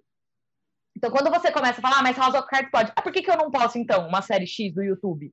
Ah, então eu também posso, eu sou streaming, eu também tô aí, ó, entendeu? Então, tipo, é isso, assim, eu acho que existem vários problemas que precisam ser resolvidos nessas premiações clássicas, e um deles é esse. É, beleza, a gente tem elegibilidade, as coisas são exibidas ao longo do ano, mas é claro que o negócio que passou agora, que era o caso de Game of Thrones, que terminava faltando dois episódios para o M acontecer, é... e aí a academia já tinha recebido os dois episódios finais, então, claro que ela ia ter sabe, uma vantagem, porque ela acabou é. de passar. Ela tá fresca na mente de todo mundo. Tá no hype, Enquanto o outro né? negócio ficou lá atrás. É. Então, é um problema, assim, mas não tem muito como resolver, sabe? Tipo, as premiações precisam mudar muito, né? Eu acho que, enfim. Falei, falei, falei. Você falei. sabe? Não, você não, sabe, falou, falou isso, bonito. isso, é. isso faz, muito, faz muito sentido. Inclusive, quando eu postei lá o nosso ranking do, do público do Daily Cup, as duas primeiras séries que estavam lá é O Gambito da Rainha e Lovecraft Country, que são, coincidentemente, as, as séries que estavam mais próximas do final do ano.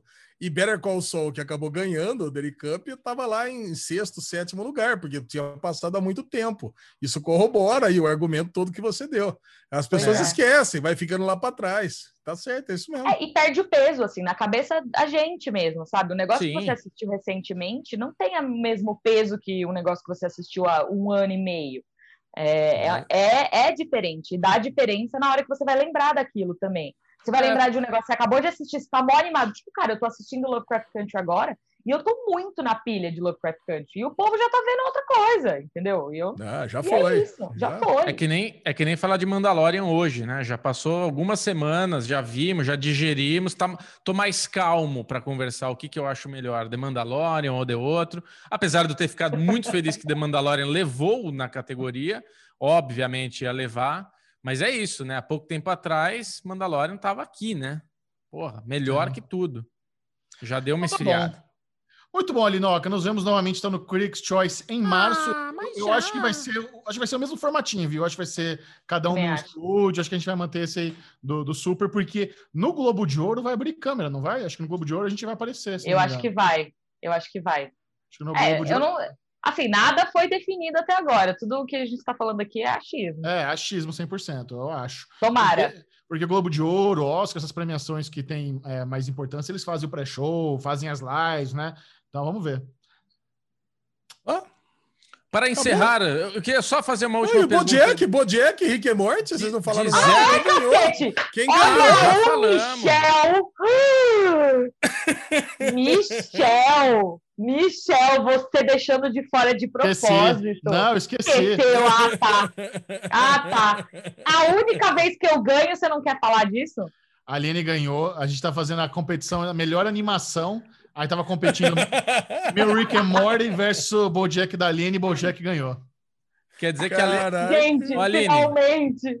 O Michel caga a regra porque ele sempre ganha. Ele te deve um Funko, tá? A gente não postou um Funko. Me deve um almoço.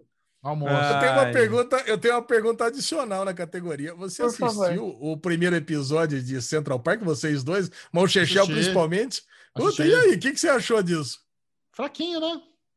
Horrível. Né? Ah, né? eu gosto. Eu vi Nossa, mais. Você gosta? Eu vi, eu vi uns sete episódios. Ela gosta Cara, de Mad Max, olha. Ah, vai a merda. eu gosto. Não, mas deixa eu explicar qual é a vibe. Vou explicar por que, que eu gosto de Central Park. Eu acho ela assim, ela é bem bobinha, ela é uma série que ela não tem, ela não tem a pegada que as animações recentes que a gente tem visto tem. Ela é uma animação normal, assim, tipo, ela não tem as coisas ah, que BoJack e Rick and Morty tem de você pensar e desenvolver, ou, e aí Rick and Morty mistura piada de peido junto, enfim.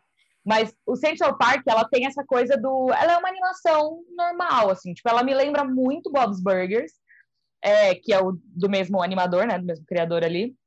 Só que ela tem as músicas. E os números musicais são muito bons. E, tipo, os atores... Cara, é o Leslie Odom Jr., é o Josh Gad, é a Kristen Bell, é a Catherine Hahn, é, uma, é o Stanley Tucci, tipo, é uma galera muito da hora. Então eu fui assistindo pelas músicas e a história é bem interessante também, apesar de ser bem bobinha.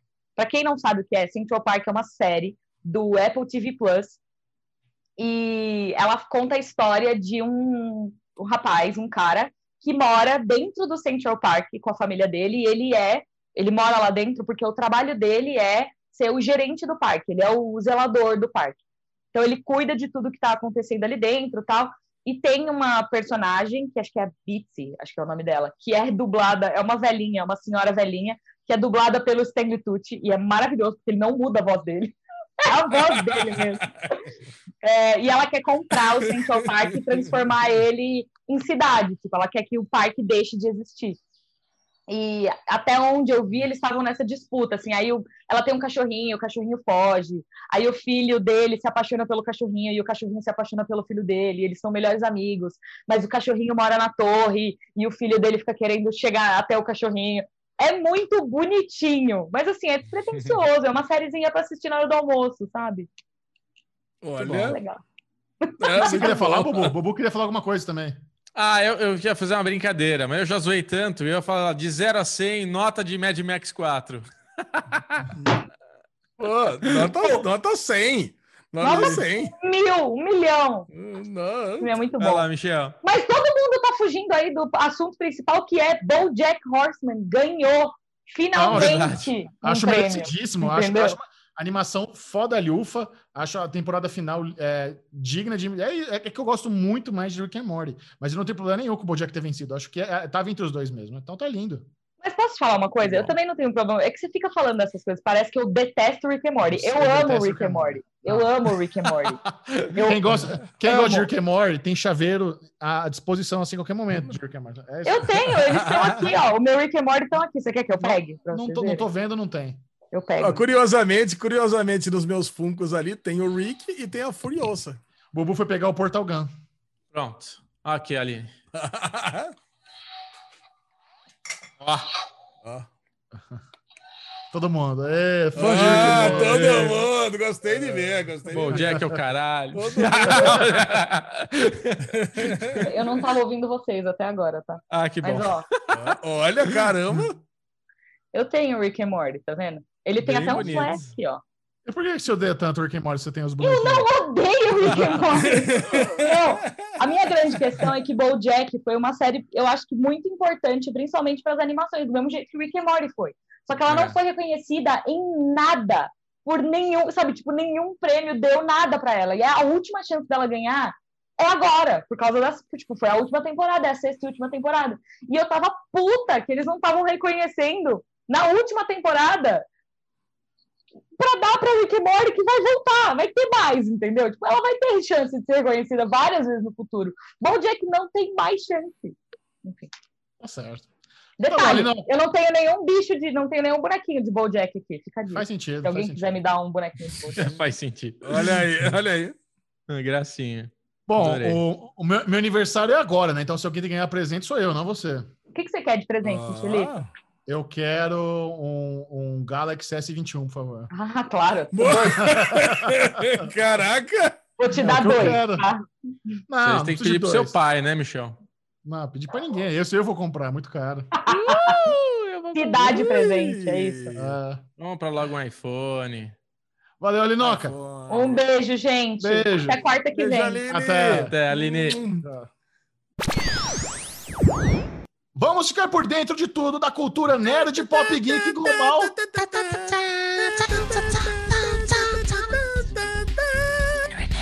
Daily News é aquele bloquinho para você ficar informado dos cancelamentos, novidades, as principais notícias das séries e do cinema. Alexandre Bonfá, cancelamentos e no Supernatural. Temos... Supernatural. Ninguém viu, Ale. Você gostou? Você gostou é. da descrição, né, Bubu? Isso. Me lembrou Vamos aquela lá, cena. Você me lembrou aquela cena do Guardiões da Galáxia lá do, do Guerra Infinita, que o tá o Drax lá comendo salgadinho, falando: Eu estou com um movimento ultra mega lento, vocês não me veem que eu estou aqui, sabe? Vai, Muito bom, cara. Muito bom. Começando a Daily News da semana com cancelamentos e vale cancelamento de série que não começou, Xexão? Vale. Vale. Vale. Ah, vale, né? A CW tinha anunciado uma série continuação de, de Arrow chamada Green Arrow and the Canaries. Como ela assistiu o final de Arrow, provavelmente uma das personagens lá se tornou a Green Arrow, talvez até a irmã do, do Oliver Queen. E só que essa série não foi para frente. Então, se você estava ansioso, zero pessoas, pode ficar triste. Mais um. Mais um spin-off da CW engavetado. Eles, isso acontece bastante. A, spin-off, a CW faz bastante isso. Eles já, engave, eles já tentaram, cara, eles, quando o Supernatural estava no ar, eles tentaram, acho que três vezes, ter, ter spin-off de Supernatural e não rolou. Então, esse spin-off de Arrow é mais um que foi pro saco. Já, já era. Já no lado das renovações, Loki nem estreou e já foi renovada para a segunda Delícia. temporada. E eu tenho a impressão que esse Loki vai durar muitas temporadas, hein, cara? Vocês não ficam com essa impressão também que não, vai longe esse negócio? Não, não acho. Não acho que vai ser um, um negócio longe. Não acho difícil você segurar o Tom Hiddleston por muitas temporadas. É. Acho difícil eles esticarem essa, essa história do Loki por muito tempo. Porque WandaVision, pelo menos, está sendo anunciada como minissérie. É, essa é a parada.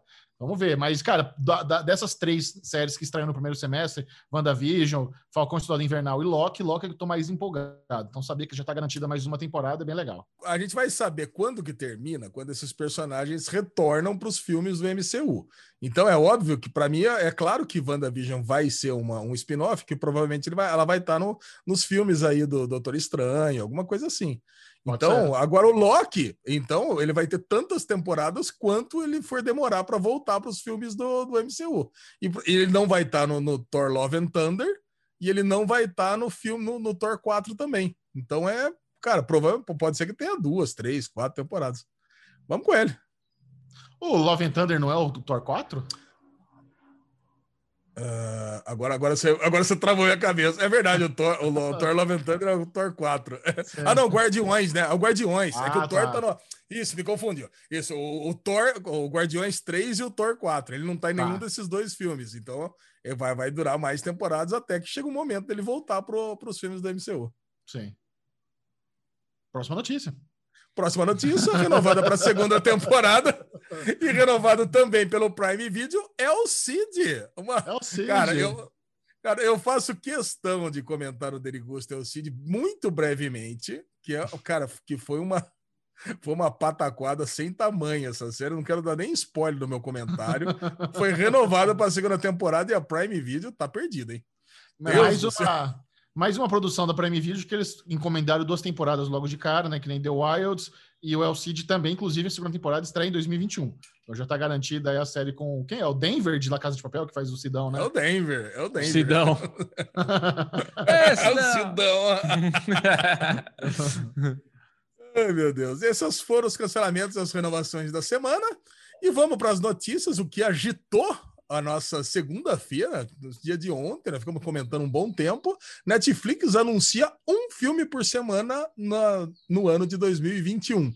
Cara, e que trailer empolgante só com um ator a-lister que fala, Xixão, é isso? É, é caraca, caraca, foi muito foda, né, cara? Todo mundo aí escondendo, lançando filme que era pro começo do ano, pro final do ano, não sabe se vai lançar, não sabe se lança, se não lança, e a Netflix faz um anúncio bombástico desse. É, cara, é, é, é incrível, é, é, é, de bater, é bater, bater palma, cara. Que iniciativa, enquanto a indústria está tentando entender o que vai acontecer, a Netflix vai lá e garante um novo filme por final de semana durante todo o ano de 2021, com os maiores astros do cinema global. A gente está falando de filme com The Rock, Gal Gadot, Leonardo DiCaprio, é, Chris Hemsworth. Os caras juntaram as pessoas mais fodas do mundo. Eu fico imaginando como a Warner não deve estar puta da vida da HBO. Você, cara, você vê o, o criador de Euphoria com a Zendaya fazendo filme para Netflix. Você vê Gal Gadot, acabou de Mulher Maravilha, fazendo filme para Netflix.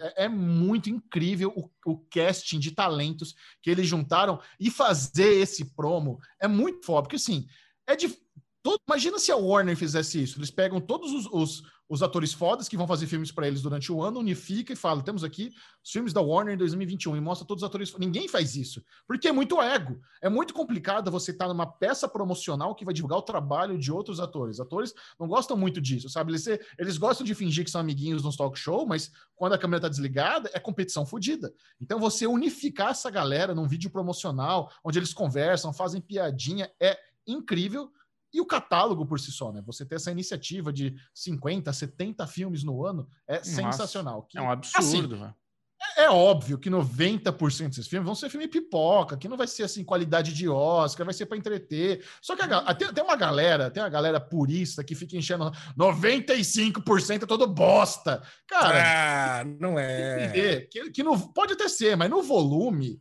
no volume agrada milhões de pessoas. E, e aquele Sim. lance, né? É muito, é. é muito subjetivo. O que eu acho ruim, o outro vai gostar, o que o outro gosta, eu não vou gostar. E no final das contas, você tem conteúdo para todo mundo, você tem opção. O que importa Exato. é isso. Você tem opção. Exato. Assiste quem quiser, sabe? Eu acho uma cagação de regra ficar reclamando que a Netflix anunciou 70 filmes. Viu? Assiste quem quiser. Que inferno, mano. E outra, cara, caralho, se não lança, reclama. Se lança, reclama. Não, ninguém dá satisfeito. Você prefere ter num serviço que você paga lá seus 30, 40 reais por mês, 70 filmes no ano, ou você quer ter um, um filme foda? Você quer Exato. ter 70 filmes, caralho. Desses 70 filmes, se 10 forem excelentes, perfeito. Se três forem muito bons, ótimo. Tipo, uhum. Sabe, é, é, óbvio. E outra, olha o, o trabalho que a Netflix está fazendo em termos de geração de conteúdo para gente aqui, para o Derivado Cast. Toda semana a gente vai ter um filme para comentar. Para os YouTubers espalhados pelo mundo, toda semana eles vão ter filme para comentar, filme para fazer crítica, filme para poder. Isso é Porra, não é, não é gostoso? É gostoso. Isso é um trabalho que a Netflix fez que realmente é, é, é, é o que você falou, Michel. A Netflix colocou uma luva e fez assim ó, na cara dos outros, ó. Ah, toma, Lazarento, olha que delícia. E o Ale também falou uma coisa importante. A, Netflix foi fazendo em paralelo, quietinha, um, um posicionamento, porque realmente está vindo players foda aí. A gente tem a Disney Plus, que já chegou com um, um, um, app maravilhoso, cremoso, cheio de, cheio de conteúdo e tudo. Agora vai soltar um monte de série foda. Cara, eu tô ansioso pelo conteúdo da Disney. Aí, e, e, tipo, a Netflix, a Amazon tá lá embaixo nas, na prioridade de clicar no aplicativo para abrir. A Netflix estava começando a, tipo, putz, já tá ficando difícil de ver uma coisa aqui, né? Eu vendo várias coisas do Disney Plus, HBO tem algumas coisas para ver. De repente, Netflix, ó, toda semana, fica tranquilo, toda semana vai ter um filme para você assistir. Aí vem Zé Cu e fala, ai, mas vai ser uma bosta! Nem viu, tá ligado? Ah, tomar no cu, ah, encher linguiça. Não, não falou, falou perfeito, Bubu, porque eh, o contra-ataque é contra isso, é HBO Max, é Star, que vai fazer junto com o Disney Plus, vai estrear no Brasil, é Peacock chegando. Cara, então tinha que ter esse contra-ataque da Netflix. E se vocês forem pensar, os últimos 10 filmes que saíram na Netflix, cara, a qualidade foi muito boa. Teve Mank, ah. que é um bom filme. Teve o, o filme da, da Voz do Blues lá, do Chadwick Boseman, que é um, um ótimo filme. Teve o, o pegar os, esses pipocões que vocês falaram. Eu gostei de Old Guard, eu gostei de Resgate. Cara, então, aqu, aquele estigma da Netflix só faz filme bosta, eu acho que ficou lá para trás. Eu acho que tem é. muitos filmes que a gente gostou, ah, dos é. últimos 10, pelo menos. É. Então, você assistiu, você que... assistiu a Voz Suprema do Blues, Ale? Você citou ela aí? Cara, eu, eu acho que eu não coloquei aqui, eu não sei se vocês dois já assistiram, eu não coloquei Eu assisti. porque eu tô, eu, eu tô na metade. Então, eu vi que ah. você estava assistindo, você até mandou no grupo, eu não acabei de ver ainda, a gente pode comentar no próximo derivado. Tá Mas bom. eu tô é, gostando filme... muito do filme. É Oscar, Pô, velho. É Oscar. Le... Só rapidinho, então, só para dar um pré, um pré assim. Tipo, tem produção do Denzel Washington. Me lembrou muito um filme que é aquele Fans, do Denzel Isso. Washington, porque é um mesmo. filme de diálogo, é um filme Total. de tipo é a galera ali com uma conversa, cara, que você não consegue parar, de, tipo é muito, eu eu assim, eu assisti ontem e terminei, falei, caralho, filmaço, cara, gostei pra é, caralho. Mágico, fodido, né? É. Imagina decorar aquele texto, você tá louco, cara, muito foda. Não, e o nosso querido Pantera Negra já tava bem magro, né? Mas muito puta, magro. Vai ganhar Oscar, velho, vai ter Oscar pra esse filme sim filme merece. Vai, Fotografia linda, impecável, assim, você sente o calor do ambiente ali, né? Nossa, tá, tá foda. Mas tudo bem. Mas, Dito isso. Só, só para encerrar, a, nesse trailer da Netflix mostrando todos os filmes de 2021, na última cena, quando aparece o Leonardo, Leonardo DiCaprio, eu me arrepiei, cara. Porque eu arrepiei. nunca imaginei Nunca imaginei okay. que a gente ter filme do Leonardo DiCaprio na Netflix, cara. Porque cara, Leonardo DiCaprio é um cara muito criterioso para os projetos dele. O cara sim. faz um filme por ano, dois, assim, escolhendo a dedo, mirando para ganhar prêmio, mirando no prestígio sempre. O cara escolhe diretor, o cara tem que aprovar quem vai trabalhar com ele. O cara, sabe, é muito criterioso. Então, saber que vai ter um filme do Leonardo DiCaprio na Netflix, sabe, isso é... o que, que foi, Ale? Eu tô lembrando de vocês, né? Mandando eu assistir e eu olhando ali o ator, falei, é o Leonardo DiCaprio, né? Ah, você não reconheceu? Não, eu reconheci. Eu, eu achei que era o Leonardo DiCaprio mesmo. Eu achei. Mas, cara, não, eu, eu via que era o Leonardo DiCaprio. Eu falei, puta, será que é mesmo? Será que eu tô confundindo? Será que é ele é? mesmo? É ele mesmo, cara. Ele e com a Jennifer Lawrence, né? Não é qualquer Sim. coisa. Pô, cara, é o puta de um filme, cara. Não, cara, as produções estão invejáveis. Tipo, a gente tem o Thor também. A gente tem um ator de Lovecraft, Love, Lovecraft Country. O cara acabou de terminar a série da HBO e tá fazendo filme pra Netflix, cara. Tipo, ele, pelo que a gente Mas ele tava, no... ele, ele tava no destacamento Blood já. Ah, é. ele já tá. É, é ah. verdade, né? Puta, é verdade, cara. Não lembrava dele em destacamento Blood. Dei uma de aqui agora. Caralho, era ele! Seria o Cast, Bubu. Você tá entrando, você tá pegando aí o Alzheimer também. É isso aí. Isso aí. Muito bom, Ale. Obrigado. Próxima notícia. Próxima notícia. Cara, agora eu quero uma opinião de vocês. Opinião no Daily News. Zack Snyder deu uma entrevista dizendo que adoraria dirigir um filme para o MCU. E falou até que filme que ele adoraria dirigir, que é Elétrica Vive. É uma graphic novel muito famosa aqui, que é uma... Tem a Electra assassina, depois ela morre, como aconteceu também na, na, na série da, da Netflix, e depois tem uma Electra Lives Again, que é ela ressuscitando. Mas tem o Demolidor? Tem o Demolidor nessa história aí? Cara, eu acho que ele faz uma ponta, mas o foco não é nele.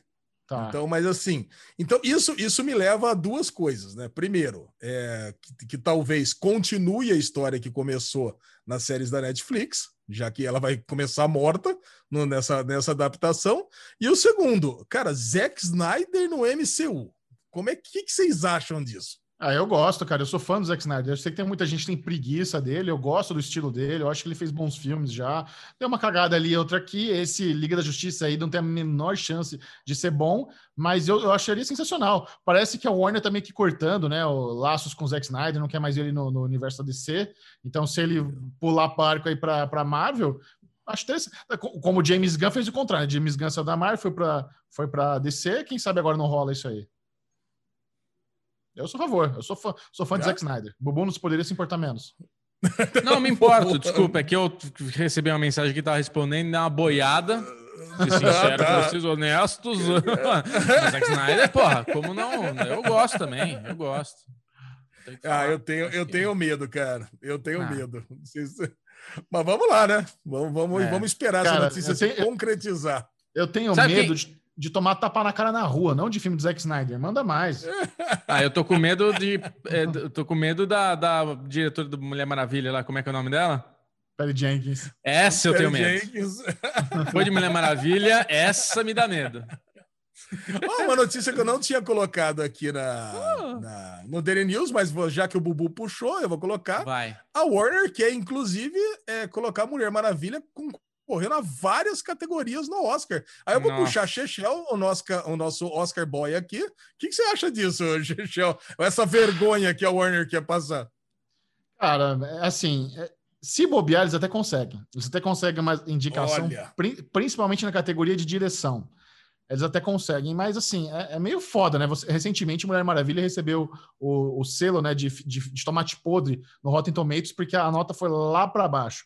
É, como, como, eles tiveram sucesso com Coringa na, na, no Oscar, talvez. Nossa, é, mas não se compara, né? Não, não se compara, mas eu tô tá pensando assim, o, o, racional do estúdio em tentar a, em alavancar Mulher Maravilha no Oscar. É complicado, cara, é complicado. Complicado mas. Complicado, cara. Essa, Porque, olha. É aquela velha história, né? O não já tem, manda lá, vai que, vai é, que entra. Mas é, é, é, ruim, né? Porque é uma forçação de barra. Aí entra, putz, aí você vai ver, vai ter o troféu joinha, vão acabar dando alguma coisa para não dizer que não deram nada para Mulher Maravilha, para um monte de coisa. E eu acho ruim isso. Tipo, Coringa. Coringa era um filme de, de cinema, um filme de Oscar, um filme de premiação. Você vê que ele é todo, é aquele filme indie, né? Aquela aquela a fotografia, a direção, o ator. Tipo, é um filme que merece, que você vê que tem um. Agora, a Mulher Maravilha é um, é um, fã, é um filme fanfarrão. É um filme que cagou para tudo. É um filme, assim, divertido para uma criança, não um filme para Oscar, né? Pelo amor de Deus, né? Enfim, é o desabafo mais uma semana aqui de Mulher Maravilha. É isso aí. Agora, se a Netflix vai lançar um filme por semana, a Sony adiou Morbius, que ia lançar em março para outubro. É isso que a gente estava falando, né? Morbius aí, é o estudos... vampirão lá? Ah, é o vampirão aranha. Esse vai ser vampirão ruim. aranha. Não vai não, cara. Eu tô achando que isso vai ser bom. Eu não boto Agora... muita fé também, não. Mas assim, é a gente já falou tudo isso antes. Eu também não boto fé, mas ao mesmo tempo eu não botava fé em Venom, e Venom bombou. E eu, e, e achei uma bosta vendo. Então, também Morbius, pelo trailer. eu, eu, gosto do Jared Leto, acho legal, mas assim, não é. Pelo trailer não me anima, não. Então vamos lá. Ó, os passarinhos. Sair da tela aqui? Bonito, é, hein? Os passarinhos estão aqui. É, tá, tá tudo lindo aqui. Sex and the City, a série favorita do Chechel, vai voltar com novos episódios da HBO Max, mas hum. sem a Samantha. Cara, ah, aí não dá, né? Eu, eu acho a melhor personagem. pois ter. é. Kim Cattrall está fora dessa, desse revival de Sex and the City. Eles encomendaram 10 novos episódios. É, já, já tá pronto, eles vão só lançar. E é isso, cara. A HBO Max, eles vão tentar cada vez mais pegar as propriedades intelectuais de HBO, as propriedades intelectuais da Warner e ordenhar isso o máximo que der. Então vai ter reunion de Friends, vai ter revival de Sex and the City, vai ter filme de Sopranos, eles, daqui a pouco vai ter spin-off de The Wire anunciado aí, sabe? Os caras vão, vão dar. Um, eu tô, tô, tô, tô, inventando, já não foi. no sim, sim, lógico. É. Mas eu acho ótimo, eu acho ótimo. Sex and the City é uma série que, na, é. que mudou a história da televisão. Ela tem uma, uma pegada bem contemporânea que funciona muito bem nos dias de hoje, sim. Sabe? É uma série que não envelheceu mal. E é uma pena que não vai ter a Samantha, né? Tipo, perde o sexo do, do, oh, do ela, Exatamente. Ela que, ela que é, dona da putaria. É. Vamos, vamos ver, vamos ver no que dá. Eu acho legal, eu acho uma, uma boa iniciativa. Cara, falando em, em, HBO Max, amanhã, né? Hoje, para quem está assistindo o, o Derivado Cast na estreia, volta Search, pa, é, Search Party. Cara, e eu fiz uma uma maratona insana. Eu assisti a segunda e terceira temporada em cinco dias. E agora tô em dia para assistir a premiere da quarta temporada. Cara, e que comédia sensacional, cara. Que comédia imprevisível. Se alguém por algum motivo não assistiu, como eu não tinha assistido, eu tinha sido a primeira e parado.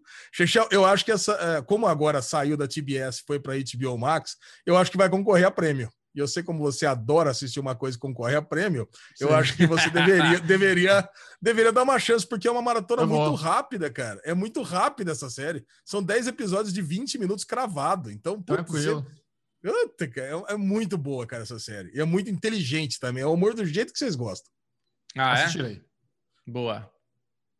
Bom, dando sequência ao derivado passado, o Roku, que estava negociando com o Kibi, comprou Alquib, Alquib comprou todos os, os produtos que eles tinham lá e agora está na plataforma dele por sete anos. Isso que é engraçado, né? Porque por sete anos. Já comprou definitivamente. Daqui a sete anos vai para onde esse conteúdo? É, volta para o Quibi, eles podem licenciar para Netflix se eles quiserem. É isso que é interessante. Mas, é, zero empolgado em ver episódio de 10 minutos, mas tá lá. Quem quiser, tá, logo mais tá no, porque pessoas que têm roco. É, você tem, né? Se você quiser, você pode enfiar na sua televisão aí e assistir. Bubu, que me xingou muito no começo do programa, eu dei para ele, meu rouco. Ah, é? Olha é. aí, Bubu. Ah, eu recebi aqui uma caixinha, né? Com, com tudo. Inclusive, porra, recebi uma pipoqueira, daquelas que você joga pipoquinha e faz sem óleo, nada. Veio o roco, veio o fom, né? Todo mundo adora mandar fom agora. Não veio o copo, pelo menos, graças a Deus, e nem bagulho. Ah, não, acho que veio sim. Sei lá o que, que veio, mas tá lá. O Roku tá no, no porta-luva do meu carro. Preciso ver o que eu faço com ele. Testa e vê se e testa e vê se entrou a legenda em português aí nos conteúdos do Vou testar. por favor. Bobo. Agora me motivou a tirar do porta-luvas. Agora, a última notícia do Daily News dessa semana: bate o Woman. Olha aí, Bobo. Entrevista. Minha homenagem, né? A Entertainment Week, evidentemente, em homenagem ao Bubu, que está ansioso. Teve um trailer, inclusive, emocionante da segunda temporada. O pior é que eu vou ter que assistir essa porra, é tanto que vocês falam de mim, eu vou ter que ver essa merda para comentar. Porque, porra, virou um negócio, né? O bate uma comigo. Toda semana alguém marca no Twitter, Toda me marca semana. no Twitter, fala, Lesão, manda lá pro Bubu, não sei o que lá. e, eu dessa semana, showrunner de Batiuma, Caroline Dries, Caroline Dries confirmou que Máscara Negra, o mesmo vilão de, do filme da Aves de Rapina, será o principal vilão da segunda temporada. Agora sim. Agora empolgou. É muito interessante. Mas não será o Will McGregor. Não será claro. o Will McGregor, tá? Não. Óbvio. É. E aí, Bubu? Vai, quero ver a empolgação. A empolgação do Avengers, eu quero ver em Bate Uma. Legal, Ale. Esse foi o Daily News dessa semana. Uhul! Que delícia! Meus amores, esse pós-Daily News, então, eu quero trazer uma atualização do bloco de esportes da nossa aposta da Fórmula 1, porque Alexandre Monfá, ele não, ele, eu, eu tô para mostrar isso aqui já há algum tempo, as pessoas já viram no meu Instagram. Para quem não viu, então eu vou mostrar. Alezinho perdeu a aposta e como um homem de honra e de classe, ele me deu este gif. Esse, esse maravilhoso. Vamos abrir ele aqui agora para vocês verem. Para quem, quem, está quem está apenas ouvindo, o Bruno Clemente mostrou uma caixa enorme de um Funko Pop de The Mandalorian. Para aquelas pessoas que Olha. colecionam Funko, o terror do momento para quem coleciona Funko. Caguei para caixa. Jogou a caixa fora. Abriu de qualquer jeito. E tá aqui. Olha que gracinha, meus amores. Nossa. Olha ali. Nossa. Olha que senhora. coisinha linda. Isso gerou, gerou uma inveja, isso aí, você não faz Nossa, ideia. Nossa, eu sei. A galera, a galera ficou. Elevou. A galera ficou irritadíssima, porque queria ganhar isso aqui de você, Ale. Quem ganhou foi Moá. Estará no nosso cenário sempre. Bruno Clemente Olha. está segurando uma plataforma com um mando e o Baby Yoda, mando meio Bubblehead e o Baby Yoda na sua cápsula lunar ao lado dele. Cara, coisinha mais linda, cara, velho. É muito Cheio lindo, cara. Maravilhoso, maravilhoso. Vai ficar na minha mesa e quando a gente gravar, eu trago pra gente colocar no nosso cenário. Tá aqui, tá aqui do meu lado. Aquela, Parabéns, aquela Bubu. Você mereceu. Na cabecinha. É isso aí, coisa linda. Tô muito feliz. Então vamos lá. Vamos para o bloco que Alexandre Monfá gasta aquela energia trazendo todas as novidades e as tretas dos streamings, porque agora é treta, né, Michel? Agora virou uma briga mesmo, que é o bloco Guerra de Streamings. É isso, Alezinho? Do One Fight! Uh! Vamos é saber aí, as principais novidades da Globoplay, HBO Go, Netflix, Amazon Prime Video, Apple Plus e Stars Play, para você saber o que vale a pena assinar no seu, botar o seu rico dinheirinho, o seu precioso dinheirinho, qual plataforma de streaming a galera que está lá no nosso grupo do, do, do Telegram, do Derivado Cast, votou e falou: essa semana esse aqui fez valer meu dinheiro. Vamos descobrir hoje. Exatamente. E não teve semana passada, então esse é o primeira guerra dos streams desse ano. E assim, humilde, viu? Simples ainda, muito tranquila as plataformas. Netflix aqui trouxe o maior número de lançamentos. Para quem não sabe, a gente fala só de séries, né? Para você que está chegando agora no Derivado Cast. Começando com a série Lupin. Eu acho que é Lupin, né? Não é Lupin. Lupin. Se Lupin. você fala Lu, Lupin, é Lupin. Você está falando errado. Lupin, série francesa. série francesa da Netflix. Falaremos em breve no Derigusta, um pouco mais. A história do palavrão com o nosso querido Nicolas Cage demorou para voltar a fazer alguma coisa e quando voltou fez uma grande de um, de um fuck series aqui. Então falaremos também um pouco mais sobre o Derigu, no Derigusta. Aí entrou um documentário chamado Surviving Death, Vida Após a Morte. Teve um cara que pediu para que eu falasse todas as séries da Netflix em português, porque ele não entende. Quer dizer, o, o, Netflix dele deve estar em português, então ele não consegue relacionar concordo. uma coisa a outra. Eu é? acho melhor também. É. Eu acho, que, eu acho que faz sentido. Esse Surviving Death, vocês não devem ter visto, eu também não. Ele, ele trata a história de pessoas que acreditam que exista vida após a morte. Olha que sci-fi. Enfim. A lesão, a lesão cagando hum. na crença dos outros. Isso aí. O, o Zé Ateu aí cagando. Na, na, eu acredito, viu, Alezinho? É. eu sei que vocês acreditam, tô zoando. Olha lá. A gente sabe uma série de comédia. Eu não acredito. Entrou... Você não acredita? Não. Ué, você não é adventista e coisa e tal? Adventista não acredita em vida após a morte. Não? Não. Caralho, que religião que não acredita em vida após a morte? Caraca, você paga lá o dízimo por quê, então? Para ir pro céu depois. Bom, enfim. Entrou lá uma humorista, é, que eu não vou lembrar o nome agora, com uma série chamada Pretend It's a City, que veio com o nome em português, faz de conta que Nova York é uma cidade. É uma humorista famosa, você já deve saber aí. Ele que conhece esses comedians e coisa e tal, quando ele via na época que eu tava lá em Nova York. É só apresentado pelo Martin Scorsese. Essa, ela é entrevistada não, pelo Martin Scorsese. Isso, ela, ela. Você assistiu esse aí, Bubu? Cara, eu quase dei play ontem, mas eu fiquei com um pouco de preguiça. Depois do irlandês, eu tô meio assim, falei, quantas horas será que tem isso? Aí eu vi que é minissérie, eu falei, nossa, minissérie com a mulher falando como é que é morar em Nova York, tudo, deve ser chato pra caralho. Deve ser engraçado, mas eu com certeza não vou ver tudo. Pareceu bom isso aqui e o season finale de Star Trek Discovery. E quando eu tava fazendo a Guerra dos Streams, eu dei conta que eu não vi os dois últimos episódios. Vocês mataram? Hum, eu matei. Não, eu desisti. Puta, aquela, eu, eu... aquele episódio, aquele episódio dupla, aquele episódio duplo Terra Firme. Cara, é muito ruim aquele, aquele episódio duplo. Puxado. Cara. Essa temporada foi puxada. É, Cara, mas falaram, mas falaram que esses dois últimos episódios são muito bons, então a gente pode assistir para falar semana que vem, mesmo porque o Chechel fez questão de assistir já, né? Então vamos embora. Sim. Agora vamos lá, Globoplay. A Globoplay teve interessante essa semana aqui. In the Sim. Dark, no escuro, é aquela série da, da CW. então, entraram as duas temporadas e entrou uma série chamada Nauts and Crosses a Cor do Poder. Tenho certeza que vocês nunca ouviram falar dessa série da BBC One, mas eu fiquei esperando a legenda dessa série ano passado por um bom tempo. Cara, é uma série bem curiosa, onde houve uma inversão de continentes. E a África ascendeu sobre a Europa e ela se tornou o, o continente dominante. Então, cara, cara, tá louco para ver essa série. Além de ter o, a capa e os banners mais bonitos do ano passado. É, então, pô, tô, tô louco pra assistir isso aqui. Eu, eu também. Então, pelo menos, eu pelo menos eu tenho uma série que eu vou assistir na Globoplay aqui, um piloto que eu vou assistir na Globoplay. Tá. E entrou uma série que eu tenho certeza que o Xixel conhece, chamada Rotas do Ódio, que é uma série brazuca, entraram as três primeiras temporadas, que é do. Conhece porque é do Universal, Universal. Channel. Sim. Você assistiu isso aí?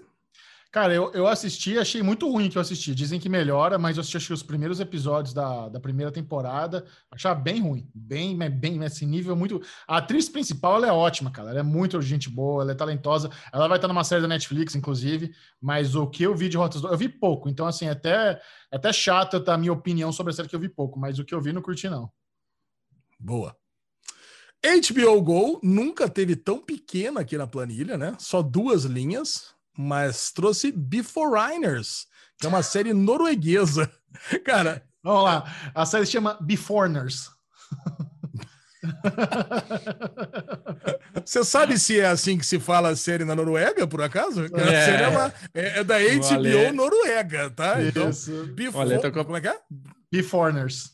Beforeigners Beforeigners. Boa, bonito. É, que comentaremos, comentaremos também no Nerigusta. Pelo menos eu sei que eu e Bubu adoramos esse piloto. Não sei se Você assistiu, Michel? Porque ele... Assisti. Boa. Ih, já, já fez carinha de esquilo comedor de, de nós ali. Ixi, cara. ah, ele tá só criando a, série... expectativa. É, e entrou a série espanhola La Peste, que se passa ah, entrou? no século XV. Entrou segunda-feira. Era boa, assim, boa sim, pelo menos as notas estão boas no, nos media trackers, a sala PS estava sendo aguardada, mas só isso que tem na HBO Go, hein? Tá. Disney Plus, somente dois episódios de um, pode-se dizer, um documentário, né, chamado Lendas da Marvel, que retrata aí os personagens do MCU. Como vai entrar a série WandaVision, trouxe das, dos personagens da Wanda e do Vision. Cara, mas isso aí não deveria nem entrar porque é sete minutos de resumo de coisas que passaram em todos os filmes. Então é, é, é legal ver para meio ser um prequel, assim, tipo, aquele, aquele aquecimento pro WandaVision, que tem lá a historinha da Wanda, do Visão tal. Aí você vai ver WandaVision, você lembra dos momentos clássicos dele. Mas, tipo, colocar aqui no Guia de Streaming eu acho meio raso. Ah, mas é o que entrou, né, Bubu? Não trouxe nada, tudo não bem, passando série bem. nenhuma. Olha, Bubu te criticando assim, a lesão, você viu? Te chamou de raso. É, né? Bem, largo profundo, como diria. Você assistiu, Ale? ainda não, ainda não. Senão teria colocado até no Derigusta pra gente assistir. Eu assisti que ó, vai estrear a WandaVision no aniversário do nosso querido Chechel, dia 15. É, então olha então, aí, é, presente, tá, tá chegando. Presente pro Chechel. Boa. Pelos lados da Apple TV Plus, Dickinson, os três primeiros episódios da segunda temporada, ao contrário da temporada passada, agora vai entrar fracionado também, né? É bom entrar fracionado, porque não, não entra nada nunca na plataforma, né? Então, pelo menos episódio a episódio, semana a semana, vai entrando alguma coisa. Boa. Dixon a gente abandonou, né? Foi só o primeiro e mais nada, né? Vocês devem estar nessa também. Stars Play teve? Stars Play tá entrando The Stand, aquela série que a gente assistiu, o primeiro episódio só, mas a gente já fez meio que um pacto de não ver nada mais, né? Eu, que... eu, eu, já rompi esse pacto, porque no dia que a gente falou de ver, fazer isso, eu estava almoçando aqui eu continuei vendo. Acho que por isso que eu passei mal. E eu assisti o segundo episódio e comecei a ver. Nossa, é muito ruim, cara. É muito. Piora pra caralho. Caraca, Vocês não têm nossa. ideia como ficar ruim o negócio. Nossa, que bom, cara, você falar isso. Que aí realmente é. eu abandono é sem peso ruim. na consciência.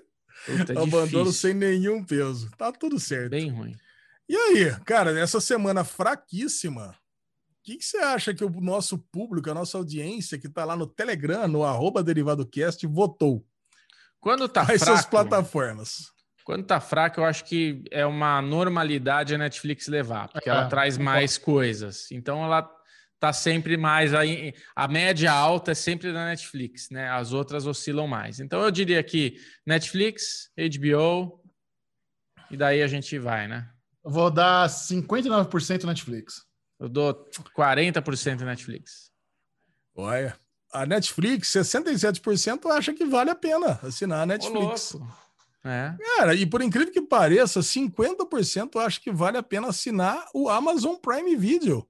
Olha, ah, bom, American finalmente. Gods, a volta de American. Ô, oh, cara, pera um pouquinho, eu pulei aqui o Prime Video. Então, pera um pouquinho, um retcon aqui no, no, no, na Guerra dos Streams, porque no Prime Video teve a estreia de American Boicotando o Prime Video, hein, Ale? Quem te viu? Cara, aqui o Bubu, o Bubu joga uma energia, joga uma energia tão ruim na Amazon Prime Video Não. que eu pulei. Cara, a Amazon eu adoro ela. A minha energia é de tristeza, de tipo, pô, a Amazon se mexe, é tão boa, cara, tão barata. Mas, gente, vocês viram a notícia que vai estrear a segunda temporada do Soltos em Floripa agora em fevereiro? Que delícia. Ah, isso Mesmo sim, elenco. Gente, acho, acho que eu vou correr. Acho que eu vou correr para fazer a maratona dos oito episódios que eu não vi. Então vai é Oito de dez, não né? Precisa, ler. É a segunda temporada com o mesmo elenco. É o mesmo drama, vai continuar. Imagina, não. com uma pessoa nova. Que é, porra só, é só continuando aqui, além de American Gods, está passando, está entrando na, na Prime Video The Expense, a série que o Chechel adora, né, mas não assiste de birra do fandom. E ainda entrou Every, Everybody Hates Chris. Cara, Everybody Hates Chris, cara, tem uma curiosidade. Tem duas curiosidades. Eu não sabia que era da CW. Sim. Chechel devia saber. Claro. Cara, e só teve quatro temporadas. Eu achei que isso aí era aquelas séries que tinha dez temporadas e coisa não. e tal. Baseado aí na infância do Chris Rock. Ah, muito bom. Cara, então tá aí, 50% quase ganhou como melhor plataforma de streams da semana. Aí o resto tá tudo meio equilibrado, mas tudo com menos de 20%, hein? Cara, olha aí, Globoplay ah. com 18, HBO com 17, Disney Plus Caralho, com 18, HBO com 17. Stars Plays com 9 e Apple Plus com 9%. Cara, tudo muito ruim, não tá valendo a pena nada. Esqueci de colocar a opção nenhuma. Eu acho que se tivesse opção nenhuma aqui, cara, teria pelo menos um, um, uns 30, 40% aqui de volta. É, eu acho que o que precisa é o ano começar, né, para elas. Então o ano tá começando, acabou de começar, deixa passar o carnaval, é assim aqui no Brasil, não é? Não vai ter carnaval. não vai, então é. fudeu. Cara, que paradoxo esse ano, né? Não vai ter carnaval, quer dizer que o ano não vai começar. Putz. carnaval, acho que foi. Parece que eles querem fazer em junho ou julho carnaval, não é isso? Sei. Ah, só faltava, né? Não, Tem, não, não vai tá, ter carnaval? Tá... Não vai ter carnaval, não vai ter carnaval, acabou. Cara, o que, que é isso? ah, olha. É tanto dinheiro que gera o carnaval, cara. É isso? É isso. É isso. Temos, Essa foi acabou. a guerra dos streamings. O seguinte, olha esse cheirinho, sente o cheirinho. Hum, uh! que cheirinho cocô, é o merdalhão da semana. Esse que é um prêmio que ele é merecido, não é apenas dar. O que aconteceu? Todas as semanas o Derivado Cash elege alguém que fez uma grande cagalhada. Essa semana eu trago aqui para os meus amiguinhos, meus amiguinhos que não manjam de treta do YouTube, eles Nada. não estão sabendo da treta do Silver Cop. Tá sabendo, Silver Olha aí, não. Cara, o que aconteceu foi assim, é a puta treta gigante. Silver Cop é um youtuber que ele faz é, sketch, ele ensina como beijar. É um canal meio, meio estranho na internet. Beijar, que é isso? É, não sei. Ele deu uma viralizada em um vídeo que ele contou a seguinte história. A, a história é a seguinte: chamaram minha mãe de macaca no supermercado. A mãe dele é que negra. E eu vou, eu sei quem foi, eu vou lá na casa do filho da puta tirar satisfação, cara. É. Aí, essa é a história da, da, da do rolê. Aí, aí, ele tem o cara com a câmera seguindo ele, ele vai lá, bate na casa. Aí aparece o cara, com, botaram um blur assim na cara do cara. Ô, oh, tudo bom? Você, foi você que chamou minha mãe de, de macaca outro dia no mercado? Aí o cara, quem, é você? Aí o cara todo agressivo. Que porra é essa? Chamei mesmo, vai. E você também, você também, que, é? Vai tomar no seu cu, é macaco mesmo? É você. Ah, mano, esse cara, sabe, o cara folgadão assim. Aí o cara, então faz o seguinte: você não, é, você não é machão? Vem aqui na rua falar isso na minha cara. Vem aqui, seu filho da puta. Aí o cara, eu vou aí. Foi lá, abriu o portão, né? A hora que o cara abriu o portão, o cara que tava do lado de fora, que foi tirar satisfação, arrancou uma arma. Arrancou uma arma. O que, que, é que você falou? Aí o cara saiu correndo para dentro de casa, o cara deu um tiro pro alto. Aí ele, seu filho da puta, folgado, racista do caralho, vem aqui. O cara entrou na casa, deu um tiro na garagem do cara, pá! Disparou a arma. Tudo que filmado? Isso? Tudo filmado. E saiu fora, deu um bico assim no portão, puto da vida. E assim, deu uma viralizada, cara, Ê, pô, isso é mesmo, tem que meter tiro em racista e o caralho, beleza. Essa, essa foi a história, o vídeo viralizou. Poucos dias depois, esse cara desse vídeo aí, o que deu tiro, ele se meteu em um acidente de carro grave. Ele se meteu em um acidente de carro grave, o amigo dele morreu, que estava no carro, ele estava em um outro estado, não sei o quê. Beleza. Aí o policial, um policial chamado Cabo Mourão, acho que é Cabo Mourão, chama Mourão, fez um vídeo explanando a história desse cara. Esse cara é o seguinte: toda essa historinha é fake. O cara que, tava, que, que, que, supostamente é o racista é um amigo dele, é uma história combinada. Ninguém chama a mãe dele de macaca. Esse cara é um bandido, ele tá dando tiro pro alto. Isso é contra a lei. Sabe? Começou é. a explanar o cara. Inclusive, esse cara que ele, que, que ele disse que, que, é o, que é o racista é o amigo dele que morreu no acidente de carro que ele estava dirigindo sem CNH. Então, assim, Caraca! É uma puta zica. Aí, o Silver Cop, né, nome do cara com a arma, foi lá e fez um vídeo gigante, tipo, a, a, explanação da verdade, metendo o dedo na câmera. É, seu policial cuzão, você não sei o que lá. Ninguém nem tava querendo saber se o vídeo é falso ou não. O negócio é que o vídeo empoderou um monte de preto e preta que achou o máximo que eu, que eu tacava. Eu falei, mas, cara, o cara, o cara assim, só falou merda, sabe? Nossa. Perde todo o valor o fato do vídeo ser fake. Perde todo o valor. Nem sei Lógico. se tinha valor. Sendo bem sério, não sei se você. É, não tinha. Você Vamos supor que exista um racista e o caralho chama alguém de macaca. Você vai entrar na casa do cara, dar um tiro na garagem do cara, sabe? Não, eu acho que. Poderia ser uma coisa que eu acho que, óbvio, não ia dar certo, mas ele poderia fazer tudo isso e na hora que o cara sai, tá a polícia esperando o cara ali de fora. Ah, você isso. saiu ainda? Você vai me agredir? Então, peraí. E daí a polícia tá na esquina, aconteceu é. alguma coisa. Aí, aí você usou os artifícios e a lei para fazer. Agora, você sacar uma arma, tirar para cima, existe uma briga de conflitos aí, né? Porque ele está querendo fazer uma defesa de, de um público que tem que sofre racismo, com um problema de armamento que, porra, caralho, porque o que, que o cara tem que sacar uma arma, dar tiro para dentro, dar tiro para fora, dar tiro para cima? Porra, tudo errado. Absolutamente tudo, tudo errado. errado. Então, assim, é, é, tem que ser. Teoricamente, pode responder criminalmente por Cara, isso. Será que ele tem porte de teoricamente arma? não. É, de é. fato, né? Ele eu não sei. Não pode não andar armado. Como... Eu não sei como esse cara não tá na cadeia. O cara é muito burro. Ele vai mostrar ele dando tiro na casa dos outros, dando tiro pro alto na rua. Como é. que você falou? Como porte de arma? Com certeza, vai, com certeza pode ser muito arrogante. Provavelmente ele não tem porte de arma, e mesmo se tiver, ele não pode ficar sacando arma na rua e dando tiro pro É, porque se tiver porte de arma, até onde eu sei, eu não sou especialista aqui para falar disso, mas até onde eu sei, se você pode portar uma arma, não quer dizer que você pode andar armado. Acho que o que a lei brasileira, ah, o que foi essa. liberado, é o que você pode ter arma dentro da sua casa para autodefesa dentro do seu lugar. Mas você não pode, tipo, porque você tem porte de arma, colocar no carro e sair dando rolê, né? E se tiver com uma arma, eu acho que se você for transportar, ela tem que estar tá dentro de um cofre, fechada, não pode estar tá quente, tem que estar tá com bala fora do tambor, tem que ser. Acho que é isso. Então, assim, ele ir num lugar, sacar uma arma, dar tiro para cima, tudo errado, cara. Tudo errado. Absolutamente 100% errado. Bom, quem quiser é um ver o belo do medalhão. Medalhão, não. Quem é. quiser ver o resumo aí da treta do Silver Cop, acho que o, o, New York Treta, o Treta News, um desses canais do YouTube aí fizeram um resumão aí para quem quiser saber mais. Hum, Mas receba aí o medalhão da semana, Silver Cop, a treta de YouTube da semana, que os meus amiguinhos nunca tiveram ideia que aconteceu. Não, nem não sabia. Nem sabia. É. Agora, você que quer saber se vale a pena assistir uh! aquela série novata, será que vale investir meu tempo? Bem-vindo ao Derigusta, onde você vai ter uh! uma degustação das, das estreias com o mínimo de spoiler. Me gusta, me gusta. E vamos lá, Lupin. Nova, primeira, acho que a primeira série francesa original da Netflix, ou a nova série francesa original da Netflix. Alexandre Bonfá, é Lupin, chegou Lupin. aí. E eu tô sentindo que tá rolando um sucesso de Lupin, hein? Caraca, cara. Ah, tá. Puto, tá um sucesso, cara. Todo mundo que assiste essa série adora. Ah, tá. Só porque ele gostou. eu gostei, ó. Evidentemente, Ai, eu gostei da série.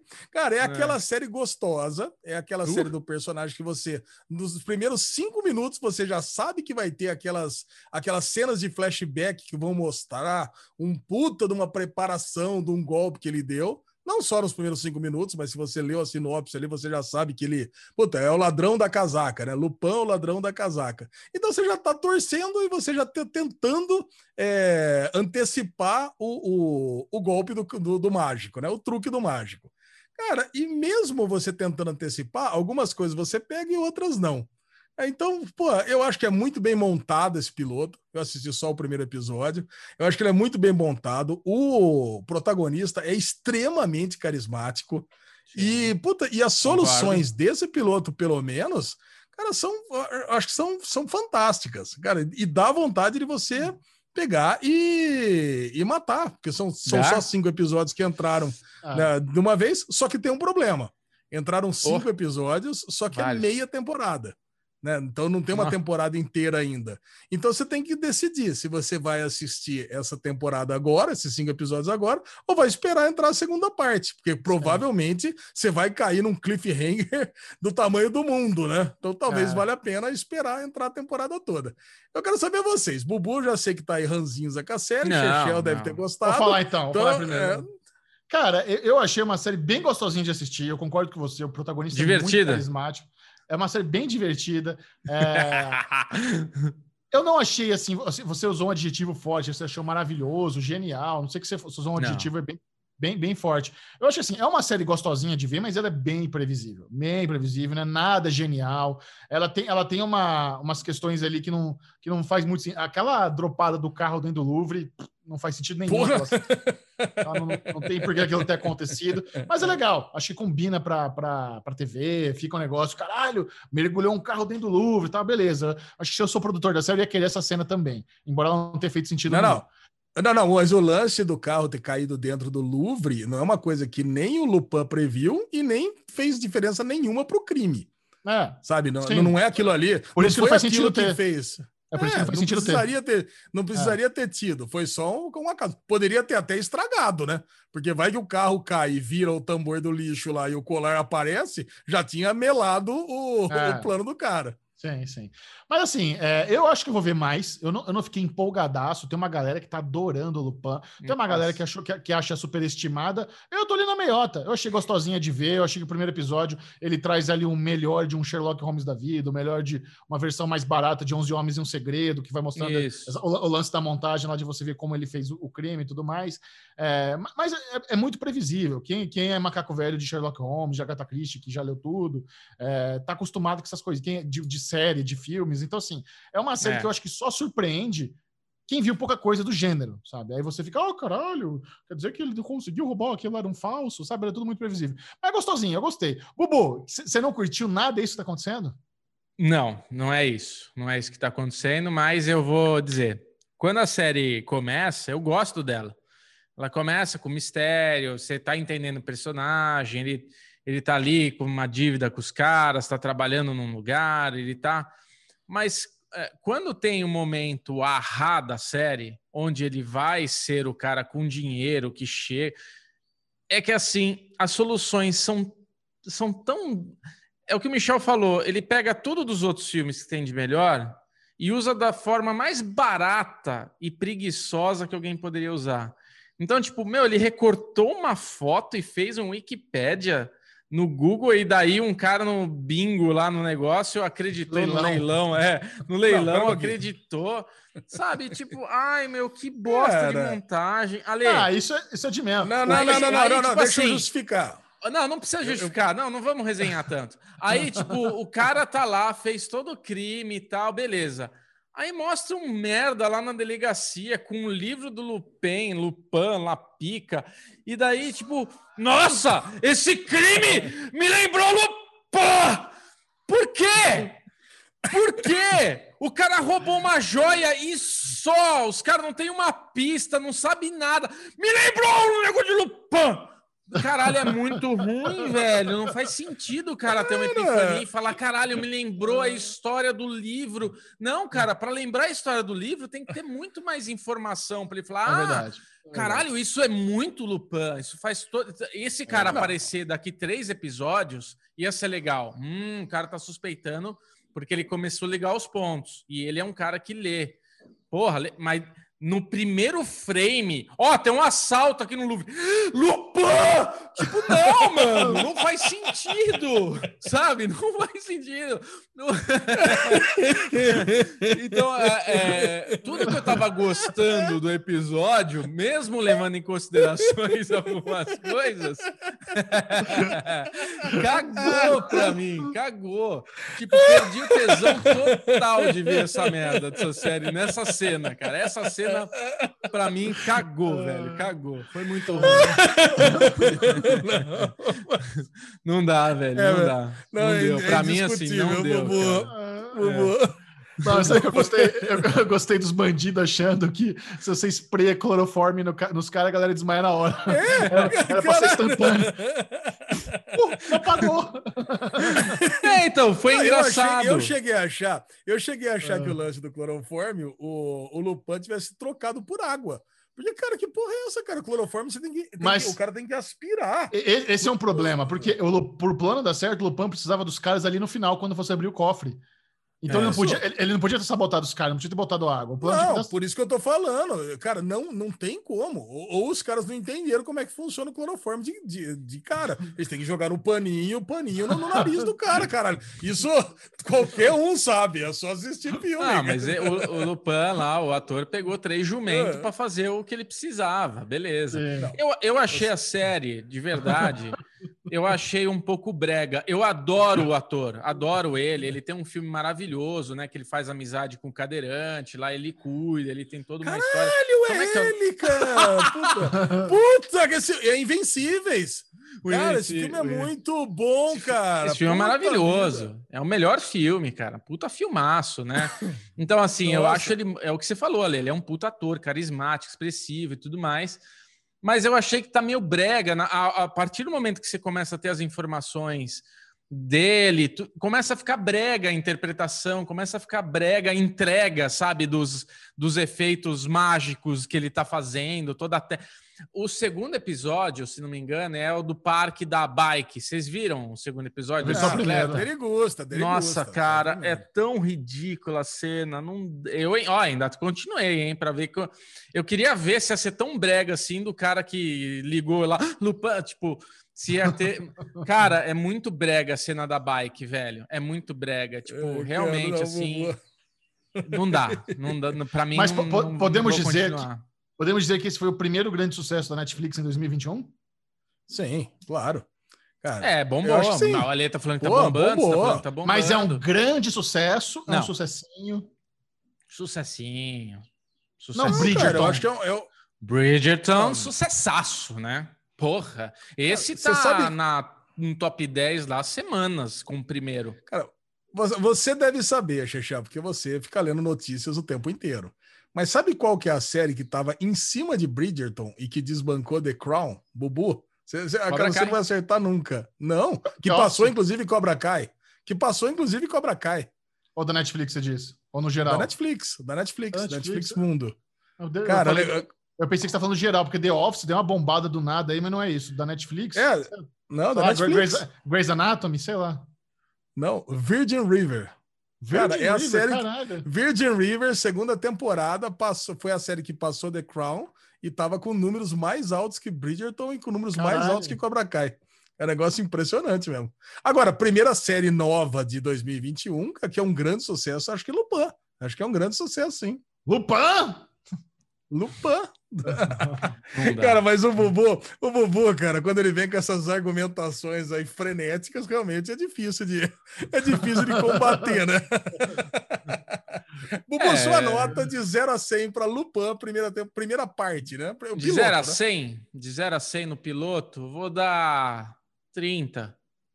Divertido. 30? Divertido. Eu dou 68. Ô, louco! 60, 68? Eu oh. vou dar 78. Tá oh, Nossa! Cara, eu gostei, Alta, gostei alta. bem mais que vocês. É isso aí, muito bom. Bom, a outra novidade vem da HBO, uma série estrangeira, que, é, lógico, não é série estrangeira, mas Beforeigners, série da Islândia, você falou, Lesão? Da Noruega. Da Noruega, chegou aí na, na HBO. Ela tem uma, uma trama interessante. Conte-nos do que se trata Beforeigners. Cara, Beforeigners se trata de uma, de uma série no, é, norueguesa, se passa em Oslo. Aí, um belo dia, os viajantes do tempo começam a pipocar que nem pipocas no rio, que corta a cidade de Oslo. Cara, só que... será, será que eles não estão pipocando igual manga, não? cara, e é muito, é muito interessante, porque, cara, séries de viajantes no tempo a gente tem aí pra caralho. O cara pega o personagem principal, vai pra frente, vai para trás, vai pro negócio. Agora, de repente, cara, você tem uma série aonde começam a vir primatas, vikings e vitorianos. Cara, surgindo do nada. E, e, o legal é que você pensa, ah, beleza, vai chegar essa galerinha aí, vamos ver como é que eles vão se adaptar à cidade de Oslo. E nos primeiros cinco minutos já passa um ano, é um ano depois, e você descobre que chegaram 13 mil viajantes do tempo e não para de chegar mais viajantes do Toda tempo na Noruega. Chega. É. Então, cara, isso é muito legal, cara. Essa dinâmica oh. que a série promove. E aí a, a Noruega já é obrigada a criar um departamento, uma secretaria de governo para tratar desses viajantes do tempo, porque é, é, tipo assim, é uma imigração, é uma imigração, é uma imigração em massa que você não espera e, e não vai parar. Então, e cara, eu adorei, eu adorei essa premissa, eu adorei essa premissa dessa série. Eu não esperava por isso. Eu acho que eu tinha lido mal a sinopse. Eu pensei que era uma pessoa de cada, de cada época formando tipo um esquadrão para resolver problemas no mundo atual. Nada, cara. Eles não são nem os personagens principais. Tem uma, tem uma menina que acaba entrando na polícia, mas eles não se tornam os protagonistas. E o protagonista principal, eu acho que é o background e essa premissa. Cara, eu, cara, eu tô empolgadaço para continuar assistindo Beforeigners. É, então, eu, eu, eu achei muito legal, porque não é que eles são viajantes no tempo é, é, conscientes, eles não sabem por que, que eles estão por que, que eles estão viajando no tempo. Tipo, o cara de repente tá no futuro. Tipo, não é que ele fala, ah, vou pro futuro, vou entrar aqui, né? Nenhum deles tem a memória por que, que eles viajaram, por que, que eles. como que foi esse pré- viagem no tempo, né? Agora é isso, né? A gente tem, vou até comparar com Lupin, né? Que você pega é, é, uma série francesa, uma série norueguesa, tudo. E, cara, como essa receitinha, eu gostei bastante, como me prendeu, como não teve nada que me fez é, falar, ah, puta, não dá para continuar. Não, eu fiquei, eu fiquei intrigado para continuar vendo essa série, Beforeigners, porque, cara, é muito legal. Eu achei muito foda, porque a, a trama é que em algum momento aparece uma pessoa morta. E eles vão investigar por que, que essa viajante do tempo apareceu morta na praia. Que até então ela não morreu afogada. Com, alguma coisa aconteceu. A gente tem um policial que aparece como pro, protagonista que ficou estranho esse negócio de um ano. Eu vou te perguntar, Lezinho, que passa um ano de, de no tempo aí. Não são dois e daí, anos? Então, calma, eu vou, eu vou, vou falar.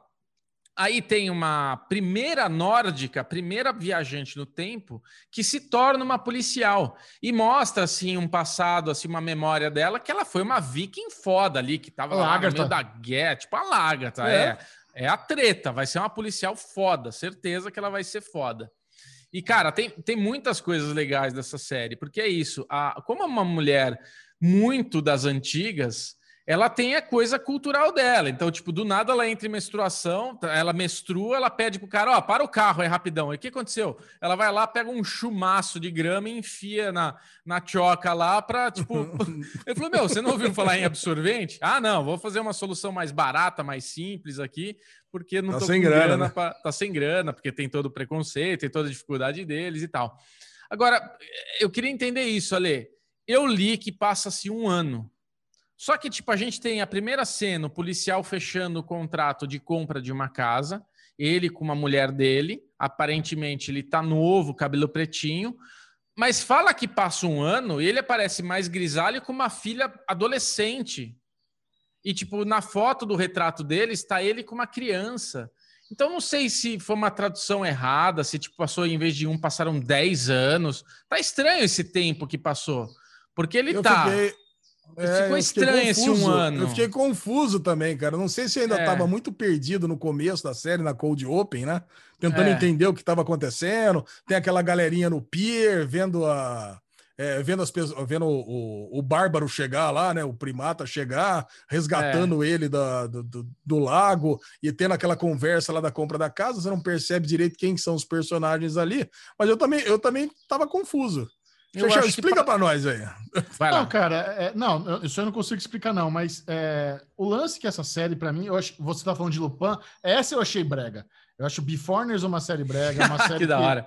É, essa, essa achei breguinha. Tem, tem uns diálogos ali que os caras querem zoar a Lagerta lá no departamento de polícia. Tem, tem umas interações bem é. estranhas. O lance de, de você já ter uma, uma, uma Viking que ela já está completamente ambientada com a cultura é, contemporânea, é, a ponto de ela conseguir se tornar detetive, mas ao mesmo tempo ela não tem três coroas para comprar um absorvente e ela para é. no meio da rua para pegar uma pedra para botar no meio das pernas quando tá menstruada, sabe? Então eles quiseram fazer uns paralelos aí de, de temporal que ficou Justo. brega pra caramba, mas eu acho que essa é uma série que ela quer fazer, ela quer usar o sci-fi para fazer alguns, alguma, alguns questionamentos sobre refugiados, né? Eu acho que essa é, é o grande a grande questão da série refugiados, estrangeiros, né? Beforeigner é você pegar before com foreigner, que é estrangeiro em inglês, e criar uma nova categoria de estrangeiros do passado, que são a, a, a, esses viajantes hum. no tempo. É, eu não fiquei muito interessado, não fiquei interessado no, no, no, né, no, no mistério, quem está pegando, quem tá pescando ah, os viajantes no tempo, o que, que querem fazer com eles. É, não fiquei interessado na, na, no lance da Lagarta ser, ser policial e agora o que ela vai ter que lidar com com os caras que estão trabalhando com ela nos dias de hoje. Achei muito estranho ter se passado anos e aí existia aquelas favelas medievais no meio da rua, a galera amolando espada, preparando peixe com as roupas medievais depois de tantos anos. Não, não faz sentido nenhum isso aí, sabe? É, cara, os, os é um caras de transição. Não, mas já se passaram anos, tem um departamento novo, a Viking já conseguiu o distintivo dela, sabe? Então já tem um momento aí que já, já podia ter tirado essas pessoas da rua. Se os caras criaram um departamento para isso, podia ter botado todo mundo num mundo de trailer, velho, lá que nem eles fazem com refugiado na vida real, do que deixar na rua fazendo feirinha Viking do é, nada. Eu vou então... defender um ponto. O mundo já, é, já tem dificuldade em administrar as pessoas com dificuldades financeiras. Imagina administrar ainda viajantes no tempo em massa, porque todo dia chegam vários. Então, Sim. acho que até, até ok ter os caras na rua, ter eles, os tradicionais, que não querem mudar os seus costumes e querem ainda continuar fazendo o churrasquinho lá na, na fogueira, no meio do negócio. Eu acho que tem, assim. Mas eu concordo com você. Tem uns diálogos que são mais simples, tem uma. Mas aí que tá. Eu levo em consideração dá para ver que é uma série que tem menos grana, dá para ver que é uma série, e eu acho que pelo não, que ela se propõe, eu acho que ela tá indo, ela vai bem. Não me interessou muito o peixão lá, o monstro do lago, no fim é um barco. Não, não foi o é. grande, não foi a grande coisa que me fez. O que me cativou foi o relacionamento do policial com a Viking, de tipo como que vai desenrolar e como essa mulher vai ser foda logo mais. Porque tipo, eu tô querendo ver ela em algum momento ser a Lágata, sabe? Numa corrida lá e ela fazer o, o giraia lá da, da, da lagatice e falar: caralho, a mulher é treta mesmo, tá vendo? Os caras estão subestimando ela. É, é, eu quero é ver isso. ela pegar, eu quero ver ela pegar uma tampa de lixo e fazer um, uma parede de escudo. Isso. É. Exato. Porra, mas que legal. Tem, tem potencial, a série tem potencial. Cara, o, o lance do o lance do, do barco, puta, a gente já, eu já saquei na hora, né? A hora que o cara apareceu com aqueles com aqueles ferimentos ali em formato de rede, para você ver que Sim. é um formato de rede. Eu não sei o que, é. que eles demoraram tanto para entender isso daí. Caraca. Eu falei, cara, ele foi pegado por um barco de rede. Aí depois, tudo bem. Quando, começou, quando ela começou a falar que era um bicho, que teve desenho do bicho, e tal, eu cheguei a imaginar, pô, será que, como tá vindo pessoas do passado, será que veio um bicho do passado também? Um dinossauro. Não seria né? um negócio de ser, é, sei lá, um megalodon do passado, é. sei lá. Poderia vir, sei lá, um, um, um dinossauro, um dente, tigre de, de dente de sabre, sei lá, alguma coisa assim. Ah, eu acho que assim, é uma série que tem potencial. Tem potencial, realmente não pode se apegar muito no, no, no figurino. É uma série low budget pra caramba, mas eu acho, que, nem, acho que vale a pena. Nem entrei nesse ponto. Nem, eu acho que o lance de low budget, essas coisas, nem me incomoda. Eu acho que realmente o problema ali são, é mais o texto mesmo. O é negócio que, o que foi bem brega, as, algumas ideias ruins que tiveram. Mas é isso. Vocês pretendem continuar assistindo semanalmente? É isso? Sim. Eu tô, sim, eu, tô, eu tô curioso. Mesmo porque a HBO tá parada, né? Não tem nada passando na HBO por enquanto. Essa é, é a sériezinha da HBO para assistir. Bom, outra novidade da Netflix. Bubu, Bubu, que notinha que você dá aí de 0 a 100 esse piloto? De 0 a 100, 70. Opa, 70. Eu dou já. 55. Bom. 55, cara. Eu vou dar nota 72. Gostei um pouquinho Aí, mais que o Bubu. Muito Net, bom. Netflix lançou um, um, novo documentário seriado aí, que é a história do palavrão, que traz Nicolas Cage apresentando aí é, esse novo programa. Cara, eu fiquei pensando, o Nicolas Cage ele tinha tudo para ser o rei das redes sociais. Se ele abraça o lado brega dele e é começa verdade. a postar trecho dos filmes dele no Stories, no Instagram, refazer é, cenas do Conner, cara, ele, ele, ia bombar nas redes sociais. Você é sabe verdade. que no Supla, o Supla meio que tá bombando no TikTok, no Instagram, pegando assim, assumiu o personagem e tá fazendo as coisas engraçadas, o Nicolas Cage poderia fazer o mesmo. E, e é interessante, né? O que o Bobo falou, depois de tanto tempo ver uma produção com o Nicolas Cage e do que se trata, Lesão? A história do palavrão. A história do palavrão, cara, é um negócio muito manjado. Talvez até pela escolha do primeiro palavrão, né? Que é o palavrão fuck. Cara, é um documentário é, mostrando as diversas formas aonde você pode usar os diversos palavrões, né? Seis, no caso, que são seis episódios da primeira temporada. E aí o Nicolas Cage é, fala a etimologia da palavra fuck e como ela pode ser usada como advérbio, como sujeito, como pronome, como, sei lá, como todas as, todas as formas gramaticais aí da, da palavra. Cara, a gente já viu isso, assim, sei lá, artigos sobre isso, documentos sobre isso, e ele coloca, ele coloca de uma forma. Ah, eu Você já, viu, cara, eu já li, eu já é li familiar. tanto sobre isso. É? Ah, é super familiar isso, cara. Então, você tem uma brincadeira, um negócio de Instagram, memes de internet. Enfim, eu achei que, por exemplo, poderia ser mais engraçado, pelo menos, mas não foi. Cara, eu, é. eu vou falar, eu consegui terminar esse primeiro episódio só por um clickbait que o Bubu me mandou. É. Aí eu já passo a palavra para ele, para até que para ele conte pra gente aí qual foi o clickbait. É, cara, o piloto eu vi dois, eu não terminei o segundo. Eu vi dois é... também. Você conseguiu terminar o segundo, Michel? Cara, o dois eu gostei, porque o, a, o segundo palavrão é o shit. Merda. É. E eles trouxeram shit. o cara do. Trouxeram o cara do The Wire. É. Perfeito. É. O cara do The Wire fazer o shit. Nossa, ele fez o shit mais longo da história, Ale. É. é... Cara, eu, eu assim. Não eu, eu... de novo, não. É. Eu comecei a assistir e ele começa bem, porque é isso, Nicolas Cage perfeito, né, cara? Ele fazendo aquele personagem dele, né? Então, é, é, esse começo vai muito bem. O que eu acho que. Acho que tem 20 e poucos minutos, né? O que ah. eu acho que é, é, é, é, pesado é que é curto, mas é longo. Puta, podia ter 10 minutos cada episódio. É longo, o negócio não acaba. Porque fica enrolando, enrolando, enrolando, enrolando, enrolando. E chega uma hora que você fala: tá, mano, já entendi, já foi, voltou nisso daí.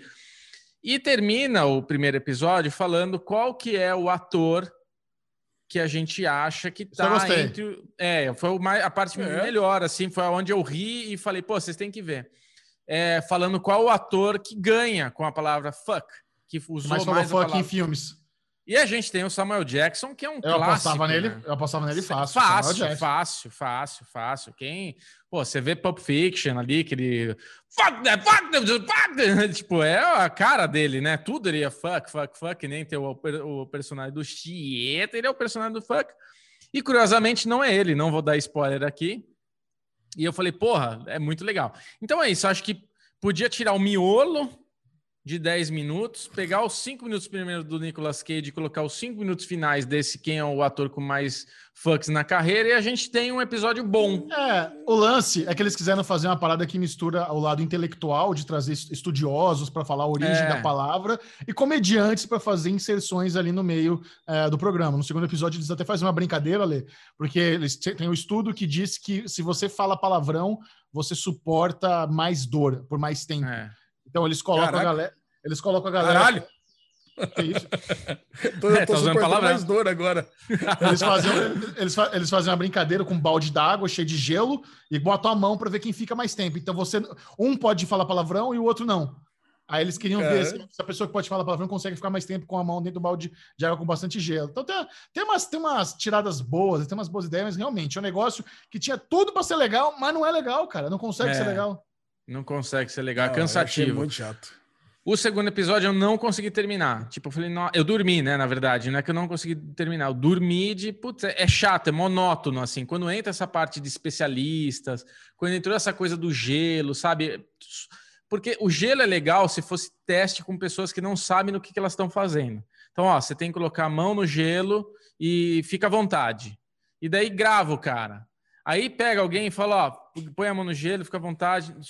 Como a gente está gravando um, um, um, documentário, não pode falar palavrão, tá? Então só não fala palavrão. E vê, tipo, faz uma maneira mais mais autêntica, mas você coloca as mesmas pessoas que estão falando sobre o assunto e ó, coloca a mão no gelo, tipo, você vai querer aguentar mais, você vai querer, então não é uma coisa autêntica. Então desvaloriza ali essa competição. Aí você fica 10 minutos nessa competição, que é uma coisa que não tava, aí você fala: "Ai, que saco, passa logo essa merda", sabe?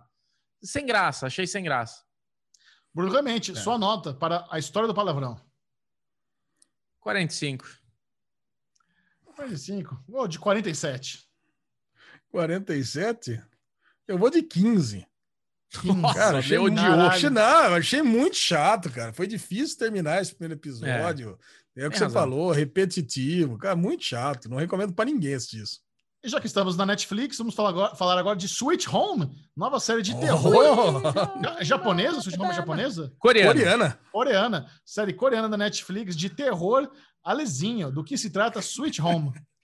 Sweet Home trata-se de um condo, num condomínio lá, num prédio, aonde um porteiro recebe uns peixes ali, meio, meio podres, cheio de moscas. Ele, recebe lá uma, uma picada e ele vai começando a se transformar nos monstros. Cara, essa série, o legal dessas séries aí coreanas, baseadas em, em mangás, em doramas e tudo mais, é que não tem muita explicação, né? O apocalipse começa a acontecer, a galera não fica preocupada em explicar ah, nada. Velho, eu discordo. E, cara. Você lembra de Kingdom? Kingdom tem explicação científica, cara. Cara, Kingdom. Não, mas, Kingdom... não, mas aí não é, mas aí não é, aí não é um dorama, né? Aí já é uma, uma aventura. Não, não, mas não é um dorama, é diferente. Mas São dorama... categorias diferentes. Mas calma, dorama é. é. japonês, não é coreano, não é isso? Eu tô confundindo. Não, dorama é oriental. É oriental, asiático. Eu achei, é, eu achei que dorama era um drama japonês. Não, dorama, cara, é drama, né? Então é tá dorama, tá entendeu? Okay. Agora o. Então, Já tô essa, vendo alguém nos comentários, essa... a lesão viajou, dorama. a certeza, certeza. Essa informação eu tive lá de casa, então pode ser que não, pode ser que não valha nada, mas esse tipo de série, cara, que é mais baseado em mangá, cara, você vê que já foi logo, já partiu para ação. E, e, o legal é que foi, teve um tempinho ali de, sei lá, 5, 10 minutos, para a gente conhecer um pouquinho dos personagens que ia se envolver na treta. Cara, e eram é. personagens bem peculiares, né? Então, pô, tinha a mina que toca ali o, o, instrumento musical, tinha a bailarina, tinha o cara que tava fudido. Cara, então, é, que é legal que você, o suicida, é legal que você se apega um pouquinho, o mínimo, pelo menos, porque cara, a treta começa muito rápido. E assim, é. e toma, e, e, toma assim um, um aspecto de um espectro de apocalipse de, gigante, cara, assim, em menos de, de 20 minutos de episódio. É. Cara, e eu vou falar, esse primeiro episódio, aquela cena do, do extintor com musiquinha do Imagine Dragons é bom pra caralho, vai. Fala a verdade. Cara, eu adorei, cara, eu adorei. É, eu não poderia achar tão bosta uma série e ao mesmo tempo tão legal. Pois é, é, isso aí. Essa Sweet Home, cara. Porque assim, eu come... a hora que apareceu o primeiro bicho, eu falei, nossa, que bosta! Mas eu não consigo parar de ver essa merda. Então, assim, para mim se tornou um guilty pleasure classe 10, assim, sabe? Aquela que, meu, eu, é um lixo, é uma bosta, é mal feita pra caralho, mas não consigo largar, velho. Eu não consigo largar. Eu comecei a vir um atrás do outro, eu assisti três e tô curioso para ver mais, para ver onde que vai chegar essa bosta, cara. Mas é uma Bubu, merda a, série. A, a, corridinha do cara lá, o monstrão querendo entrar lá, linguarudo, Proteína. querendo pegar a galera. E, e, o cara precisando fechar a porta lá e tendo aquela corridinha de costa, cara. É tão bom aqui. Eu vi essa cena umas três vezes, cara. Tão engraçado isso. Não, a série, a série é assim. Chechel discorda muito da gente, cara. Eu, ah, eu, é, eu não gostei. Mas, cara, esse, esse eu, eu, assim, não tem como gostar. É muito ruim. Então, já falo assim, para você que tá escutando e tem curiosidade, capaz de você ficar que nem eu. Você dá play e ser uma coisa que você fala, nossa, que bosta boa. De tipo, você, você continuar vendo e te, te deixar querendo Cara. saber para onde que tá indo. Mas é muito ruim. É muito, amanhã, muito mal feita. Amanhã, amanhã sai um vídeo no Série Maníacos de dicas de séries asiáticas. E eu não, coloquei, Eu não coloquei Sweet Home, cara. Não consegui colocar Não mereceu, Home, né? Não, não gostei. Eu, eu, eu, nossa, eu assisti, achei tudo tão estranho. Cara, incomoda, né? Não dá pra, não dá pra dizer que incomoda os efeitos serem tão ruins, os monstros serem tão mal feitos. Mas eu não sei, cara, não é um negócio que me. Você tem no começo do episódio, tem um flash forward, né? Você vê lá o protagonista meio monstrão já Isso. Pra, a, avançando, e você vê os a polícia tentando conter a, a, ameaça apocalíptica lá. Eu não tô nem aí como chegou naquele ponto. Eles mostram essa cena no começo, exatamente para você ficar com vontade de ver a temporada inteira para saber é. como é que chegou naquilo. O Alesão é. cai nessa 100% das vezes. Ele sempre 100%. vai querer ver como é que. É, 100%. 100%. Eu não tô nem aí. Eu não vou, eu não vou ver mais esse primeiro episódio, não. Ah, eu tô adorando. Ah, che, che. É o legal, o que eu mais gostei é que tem monstrões diferentes, cara. Cada um que se transforma lá vira um é igualzinho, cara, é, igualzinho do Resident Evil. É a mesma coisa, tem nada diferente. É, é parece verdade. raça das trevas, assim, o negócio, porra, é. eu achei, cara. Um zoiudo lá, né? Tinha um zoiudo voando. Zoiudo, é. cara, mas nenhuma chance para essa galera do prédio, cara. Nenhuma chance. Ali é proteção Difícil. zero. É. Eu acho que assim, o, o, o, exército chegou ali tipo dois dias depois, porque não tem, não tem proteção nenhuma. Cara, diferente de The Walking Dead, por exemplo, que eles têm alguma chance, pô, pode esquecer. Ali já é. era. Vamos lá, é, sua nota para Sweet Home. Sweet Home, a pura diversão, 35. Ô, louco! 35! Ah, eu não posso. Vou dar o quê? Tem que ser baixo. É uma bosta. Eu só tô. Eu só tô... Precisa dar uma nota menor que do Bubu, então vou dar 34. Boa. 34. Não, eu vou dar uma nota 60. Não, não é tão ruim assim, não. Dá para assistir, é ruim, dá é para assistir demais. pra caramba. Ele faz o que se propõe. Sim. Bom, e para encerrar o Derigusta, nós temos, temos aí uma nova estreia do Amazon Prime Video, que nenhum de nós três terminou o primeiro episódio, então vai ser... Eu também, terminou. Ah, terminou? Então tá bom. Então eu ia falar, uh! teremos comentários levianos de El Cid, nova série espanhola do Amazon Prime Video, que já está renovado para a segunda temporada, com o nosso querido Denver de La Casa de Papel. Essa também foi outra série... Cara, é interessante, né? Sweet Home eu achei ruim, mas vi o primeiro episódio inteirinho. Essa El Cid, cara, eu, eu consegui ver acho que 10 minutos, falei, não, não dá. Bubuzou. Não, não, não tem condições alguma de continuar essa série. Você, você viu quanto, Bubu? É, então, eu, eu queria começar falando antes do Ale falar, porque ele viu tudo, ele vai poder fazer a resenha bonitinha. Eu vi cinco minutos, eu vi só a parte que. Mas não porque eu parei, porque é uma bosta. Viu a melhor parte, viu a melhor é, parte. Então, é, é, isso que eu queria falar. Eu vi cinco minutos, que é tipo.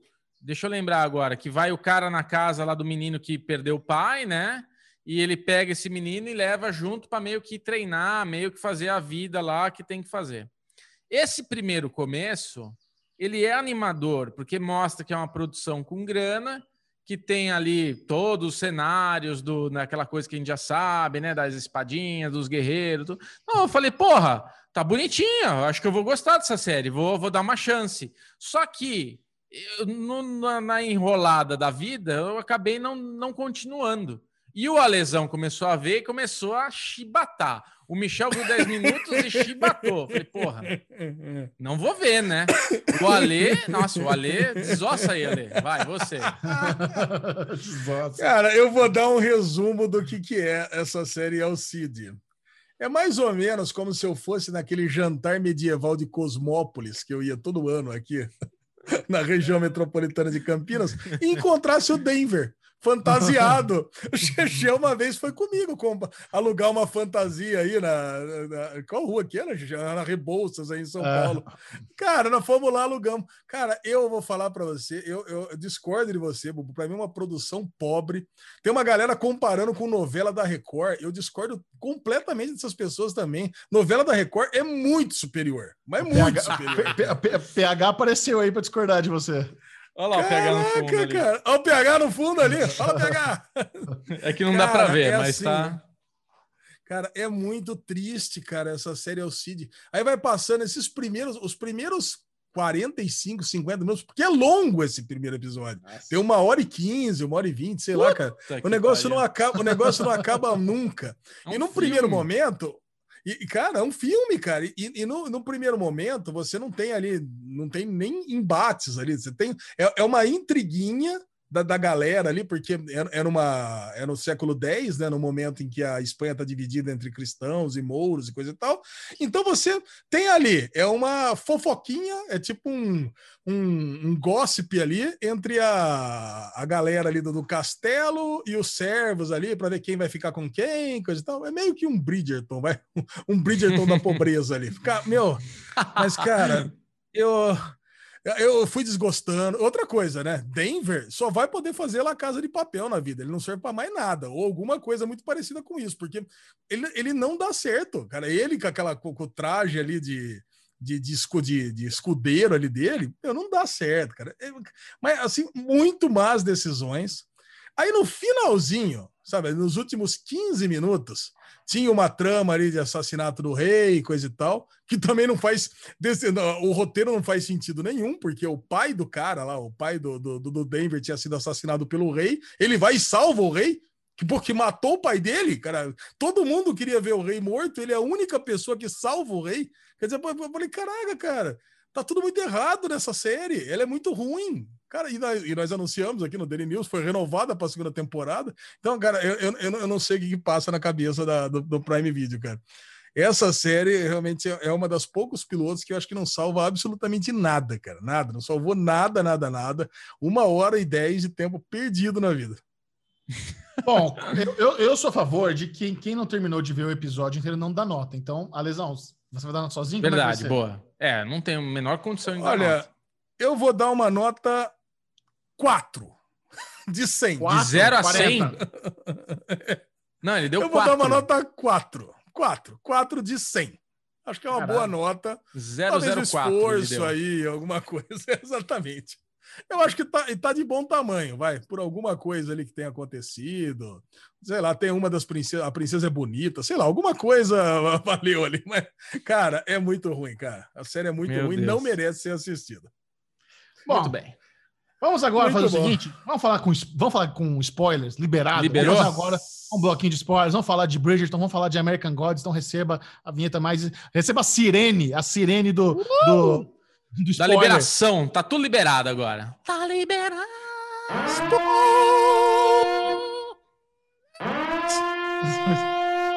Bom, American sabe o que eu vi? Uma coisinha, sabe o que eu ouvi? Eu tava escutando, eu tava, eu tava escutando um podcast do B9 e o cara falou spoilers.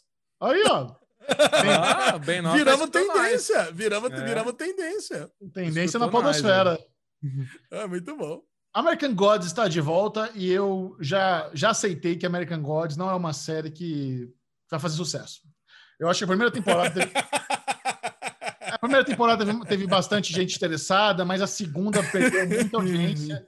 Eu acho que a, eu acho que a relevância de American God só caiu ano após ano. Aí, a, além da, da série tal, tá, as pessoas reclamam bastante que é uma série arrastada. Todas as tretas de bastidores, troca de elenco, sabe? Isso cansa, cansa. Quem, quem tá... Mas eu ainda vejo American Gods com os olhos brilhando, cara. Esse season premiere eu assisti e fiquei, caralho, velho. Por isso eu gosto da série. É muito boa. Eu adoro toda a estética visual que o Brian Filler trouxe, do, do sangue em slow motion, é, dos efeitos visuais quando eles estão indo lá fugindo da polícia, aí vira o caminhãozinho para a direita e vai parar, sei lá, num universo paralelo, num negócio astral. Eu achei o máximo a gente descobrir que o Merlin Manson é um pastor do Odin. Merlin Manson fazendo culto a Odin ali, aquela cena, o, o, o Ian McShane chegando. Ali pensando, quem que é o Marilyn Manson? o olhinho dele pensando, quem que é Marilyn Manson? fazendo um mosh pit ali. Mais um personagem trocou, né? Mr. World, agora tá, é a nossa querida Electra Abundance do Pose, a atriz assumiu aí o personagem, então trocou o Mr. World. Uh, aí parece que a a New Media também já virou outra coisa. Então, começa é, a ter a mídia, dá uma brochada. sabe? Então, a, o, o, que eles estão tentando fazer é pegar um livro que é relativamente curto, estender isso por múltiplas temporadas, e até onde a gente sabe, não existe plano de a terceira ser a última temporada, então provavelmente vai ter mais. É um negócio que começa a ficar, meu, a gente precisa chegar à conclusão, ao fim dessa história. Os caras Sim. encerraram ali, aparentemente encerrou o arco lá da esposa cadáver e do, Acabou. do Leprechaun do, do Mad Sweeney, de uma de, assim, você vê dois personagens que tiveram destaque pra caralho nas duas primeiras temporadas, simplesmente, literalmente derretem nesse. nesse a noiva cadáver tava ruim, mas o Mad Sweeney era bom pra caralho. era demais, cara. Vai então, mas não, fica, não fica uma coisa meio. Tamo negociando esse primeiro episódio? Ficou uma coisa, ah, a moeda foi dada pra, a moeda foi dada para ele. Mas ele dropou, então não. Então mas ele dropou, mas a moeda é, é dele, de, foi tipo, teoricamente foi passado. Tipo, será que o, a, aquele lugar, sei lá, essa moeda vai ter alguma coisa, né? Mas eu não achei que o Sweeney perdemos ele para sempre. Achei que ficou um pouco no ar. Foi, foi, divulgado que ele não estaria na temporada. Até fiquei surpreso que ele apareceu nesse primeiro episódio. É, apareceu boneco, né? Era um boneco. Não, acho que apareceu ele, sim. Era um, era um boneco. Era um boneco. é, mas... Aparece o rosto, mas você vê que é um borrachão, assim. Fizeram um bonequinho. Ah, é? É, bem ruim. louco! Opa! Eu provo para vocês. É bem ruim. Mas assim, eu, eu acho eu, quando eu vou assistindo os episódios, eu vou tendo os flashbacks de memórias do livro, né? Então, quando termina com, com Shadow Moon lá em Lakeview, eu comecei a lembrar o arco do Lakeview. Ah, pode crer. Tem uma parada aqui do, do carro, do carro em cima do, do, do lago congelado, que é quando eles sabem. Ô, louco, não conta. Não, é, aquela cidadezinha, eles têm uma, um negócio lá, eles fazem uma rifa para saber qual o carro que vai ser afundado no rio. Eles colocam os carros velhos em cima do rio lá congelado, porque quando, quando derrete, eles já sabem que o inverno está tá passando. Então, quando uhum. o carro afunda ali no rio, os caras poluem o rio para saber que, que inverno está passando, né? Aí eu comecei a lembrar, daí, tem uma história legal ali nesse arco dele em, em Lakeview. Mas me contem, vocês, o que vocês acharam dessa estreia? Posso falar eu, Alezinho? Vai, porque eu fui o que vai, não gostei. Porque eu tô, com essa, eu tô com essa audiência que tá com cansaço da série. Eu sinto tudo isso que você sente também, Michel. Eu acho que a série ela é uma série bonita, é uma série bem trabalhada, ela tem momentos assim ricos, né? Essa coisa de entrar num trailer, aí tem uma selva, aí sai do trailer, tipo, aí tem essa coisa da polícia, ali tem um, uma barreira de homens com metralhadores e tudo, aí o Odin faz aquele negócio com o filho dele que sai. Então, assim, ele tem momentos legais mas eu tô meio com uma preguiça de passar uma temporada inteira falando que tá indo para guerra e começar a terceira temporada falando que tá indo para guerra e essa guerra não chega nunca. Então, assim, puta, vai ficar outra temporada esse assunto. Deu para mim, deu. Eu vou ver, mas eu vou ver com o pé atrás, eu vou ver cansado, com má vontade. Tanto é que para vocês eu já falei: ah, não gostei, puta, mais do mesmo, mais do mesmo. E além de ser mais do mesmo, ainda tem esse problema de elenco que começa a meter personagem novo. Aí eu já não sei quem que é o personagem, porque tá lá o menino da internet, o da tecnologia, o da TV, quem que é quem, já não sei mais quem, já tem quatro artistas novos.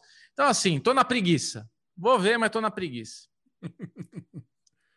Ai, cara, é assim, eu tô, acho que eu tô no meio termo, assim, sabe? Eu, a primeira temporada de American Gods, para mim, foi uma das séries, uma das temporadas que eu mais gostei na vida. É, Tanto que eu falei, nossa, agora a segunda temporada eu tava muito empolgado para assistir. Aí todo aquele arco que passava lá na casa do, do, do cara que costurava corpo lá, foi muito ruim, cara. Foi muito ruim. Aquilo lá, eu acho que aquilo que, que deu uma desanimada. Ficava a galera conversando, e se eu for puxar a memória mesmo, eu não lembro de nada que aconteceu. Não lembro de nada para mim. Essa segunda temporada foi muito esquecível. E agora eu sinto que essa, é, essa temporada também. Esse episódio, apesar de eu ter gostado bastante dessa premiere, eu acho que daqui a uma semana eu vou ter esquecido tudo. Então, é. eu acho que, cara, eu acho que essa é uma série que não, não vai me fixar em nada, cara. Sabe? Um, é. Eu, eu, eu, tô ali. Agora teve, sabe, teve esse diálogo interessante do menino da tecnologia com a Bilks nesse episódio. Eu gostei. Mas, cara, mas o que acrescentou na série? Tá bom, não saiu dali, eles não saíram, é, eles não saíram aliados de novo. Pô, teve. Então, se você for fazer um resumo do episódio mesmo, você faz um resumo em, em três linhas. Acabou, porque você, você, não, você não tá acontecendo nada. O que aconteceu nesse bosque aí dentro do trailer? Ah, o Shadow Moon Nada. encontrou o cara, que está falando é. ali, aí as pessoas estão andando.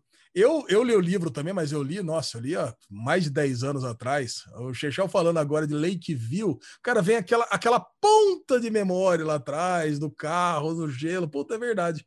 Agora, agora que eu tô lembrando de uma coisa ou outra. Eu queria muito que essa fosse a última temporada. Eu queria é. realmente muito que essa fosse a última temporada, para já chegar em algum lugar e e, e a gente é. matar American Gods. Porque a gente está numa tá, jornada, tá correndo, né? tá correndo um risco de, de, de, ficar uma série uma série esquisita, assim, para se você... uma série cancelada, né? O, o, Amazon Prime Video desistiu. Eles fizeram campanha no ano passado, contrataram um monte com Jovem Nerd, a gente participou da campanha para divulgar a segunda temporada de American Gods. Esse ano eles não fizeram nada. Não fizeram nada, não, não. não compraram, compraram banner, compraram mídia, não contrataram ninguém para ajudar a divulgar. Então, assim, o Amazon Prime Video é um grande pilar que mantém essa série viva, porque eles compram Sim. os direitos internacionais do Stars, né, que é o canal original, e isso ajuda a manter a série, porque ela, a audiência doméstica é ruim, a audiência americana é ruim. Se o, se o Prime Video já desistiu na América Latina, isso é um mau sinal. O problema, gran, a grande questão é que a gente corre risco de estar acompanhando essa série há tanto tempo e ela terminar sem final. Ela ser ah, cancelada agora na terceira temporada, acho. não tem final Putz. planejado e ficar em aberto. Esse é o grande perigo. Nossa. Eu acho. Eu acho, viu, Michel? E outra, o Odin é um ator famoso, é um cara que vira e mexe, tá em filme aí, tudo. É um cara fácil de perder. E vai me trocar o Odin. Aí cagou de vez a série, né? Putz. E ah, assim, a gente já, já tá. O que, o que me parece é que a gente está em três temporadas e mais uma temporada para a gente descobrir qual que é a predestinação do Shadow Moon, tipo, entendeu? Tipo, puta, tô há três temporadas para saber que esse cara vai ter que fazer alguma coisa pro Odin. Então, assim, caralho, velho, fala logo, já me entrega. E pior, é... é. Pior, é tão broxante que ele vai ter que fazer, tem nada demais. É, né? que Pior que eu reli. É, eu escutei um podcast agora recentemente, um Confins do Universo, que uma especialista em Neil Gaiman falou que a obra favorita do, do Neil Gaiman é Deuses Americanos, que é a coisa que ele mais gostou de escrever, mais até do que Sandman. Eu, tô quase relendo o livro é para já matar esse assunto. É curtinho, né? Tem umas é. 300, 400 páginas. Cara, acho que dá para dá pra matar esse livro, pelo menos já fica lá. Fica kits com essa história. Vamos é, lá, Babu, sua nota para Season Premiere que... de American Gods. Ah, 50. Tamo, tamo meio termo. Não tô nem feliz nem triste. Ah, eu dou 75. 75, Chechel? Eu vou dar 70, então. Gostei um 70. pouquinho menos Chechel. Tá tudo certo. É. Bom, e agora, atendendo a pedidos, todo mundo quer saber o que achamos do grande sucesso recente da Netflix, que é Bridgerton, a primeira série uh! de Shonda Rhimes na Netflix. Shonda Rhimes, criadora de Grey's Anatomy, foi contratada com exclusividade para produzir séries para a Netflix e em seu primeiro projeto ela entregou aí um punch sucesso aí para a plataforma. É, eu gosto muito de Shonda Rhimes, eu acho ela uma excelente roteirista, eu acho ela uma, uma, das melhores showrunners que tem na indústria. Eu gosto. A época que eu era fã de Grey's Anatomy, eu ficava impressionado com o roteiro dela. Eu falei, meu, essa mulher é fodida. É fodida, é muito bom o trabalho dela. É lógico, né? Depois de tantos anos, acaba tendo aquele desgaste criativo, mas acho que eu assisti uns nove anos de Grey's Anatomy, eu era, eu era um fã muito feliz e impressionado com o trabalho dela. Bridgerton é uma série de época, é, que tem ali o, o, lance das famílias, de uma, de uma menina que está querendo encontrar é, pretendentes, e tem ali o, o, meio que o lado Gossip Girl da trama, que tem o, o folhetim ali contando as peripécias da alta sociedade a, ali daquela época. Então é como se fosse um, um Gossip Girl de época. É, mas, cara, para mim, eu achei que ia gostar. Eu achei que ia gostar dessa série, mas, sabe, não, não é um negócio que me atraiu não é, é o, o, elenco, a trama, a ambientação. Eu achei, achei tudo muito, muito, muito chapado, muito flat, sabe? Tudo, todas aquelas roupinhas de época que acabou de sair ali da, da, da costureira que estava fazendo a, o, o, Tudo o, muito colorido ao mesmo tempo, né? Então, você vê que tem lá, tem a família que elas gostam de usar roupa colorida, aí tem a família que gosta de usar tom pastéis, então eles quiseram manter esse padrão, essa distinção para cada família, mas isso fica esquisito. Aí você vê todos os homens, tudo bonitão, com, com, com cera no cabelo, com os topetinhos, com as barbinhas para fazer, como se fosse modelo, todos os caras modelinho, bonitão, contemporâneo. Então, assim, não, não é uma série que me levou para aquela época, não me importei com romance, não me importei, não fiquei querendo, caguei quem é a Gossip Girl daquela época. Então, assim, absolutamente oh. nada em Bridgerton me, me fez querer oh. continuar a, além do primeiro episódio. É, Alezinho, tá também, louco. só deixa eu também só dar a minha rápida aqui contribuição, porque daí você pode falar que você é o cara que gostou e maratonou bonitão. Eu também, cara, eu comecei a assistir dentro desse hype todo aí, mas de cara eu desisti, porque não, não é o perfil de série que eu gosto. E eu acho que essa fórmula, apesar de ter dado muito certo, ainda dá muito certo, mas eu acho muito antiga essa fórmula das fofoquinhas, das intriguinhas, do, do episódiozinho da semana. Ai, que legal, quero ver o que, que vai acontecer. Tipo, não, não é episódio da semana, eu entendo, mas É isso, sabe? Ah, eu vou ver DLC de novo, sabe? Tipo, essas séries adolescentes. Então, assim, antes fosse. Antes fosse, é verdade, antes fosse. Mas assim, é, é muito datado tudo, sabe? Chato, chato. Não quero ver mais disso. Já, para mim, não dá mais esse tipo de sériezinha. Então, Bubu, zero. Odiei. Não gostei, não vi, não maratonei, caguei. caguei Você matou, olha, quantos você assistiu? Matei tudo. tudo. Matei tudo no mesmo dia. Caralho. Matei tudo no mesmo dia, cara. Cara, adorei a série. Não, o lance é o seguinte: eu comecei, eu tenho uma relação de amor e ódio com Bridgerton. Eu comecei assistindo os três primeiros episódios, eu tava gostando demais. Eu tava, eu tava gostando dos folhetins de fofoca aí, cara. Eu tava achando, eu falei, caraca, como é que consegue ter essa logística de distribuição desse, desse fanzine aí? Puta que pariu. Porque é uma sociedade muito pequena, né? Bridgerton ali conta uma história. Eu fui atrás até para descobrir como é que funciona nos livros, né? Os livros são sete livros, na verdade. Cada livro conta uma história de um dos irmãos. Essa bosta. É, são sete temporadas. A primeira, a, a, o primeiro livro conta a história da Daphne que é que casa com o Simon nesse, né, nessa primeira temporada. O segundo livro é a história do Anthony, que realmente ele, o Anthony é o grande é o grande protagonista da série, não não a Daphne. E dá a entender que é a Daphne e o Simon, né, que, que eles têm muito mais tempo de tela nessa primeira temporada. Cara, e nessa primeira, nos primeiros três episódios que dá, dá um foco total na Mr. Whistledown, que, que, escreve ali os fanzines e coisa e tal. Aí você vai conhecendo os personagens, e é uma sociedade, uma sociedade muito é, como é que fala? Muito, muito vazia, né? Não vazia, muito fútil, completamente fútil, porque começou a temporada de casamentos, então todo mundo vai lá se apresentar para a rainha, aí a rainha, se fizer lá um gesto tal, quer dizer que ela vai ser a, a solteira Nossa, mais cobiçada da temporada. Não, tava gostando, não, tava adorando. Aí você tem todo dia tem uma balada, quer dizer, tem uma festa, aí você vai na festa, as pessoas vão se entrosando, aí os solteiros encontram com as. Cara, eu tava, eu tava gostando dessa dinâmica da, da série. O duro é que você, quando você tem o trato da Daphne é com o Simon, que eles, que eles, que eles decidem que eles, que eles vão ficar juntos para que ela arrume um pretendente e ele não tenha que arrumar uma, você sabe que eles vão ficar juntos.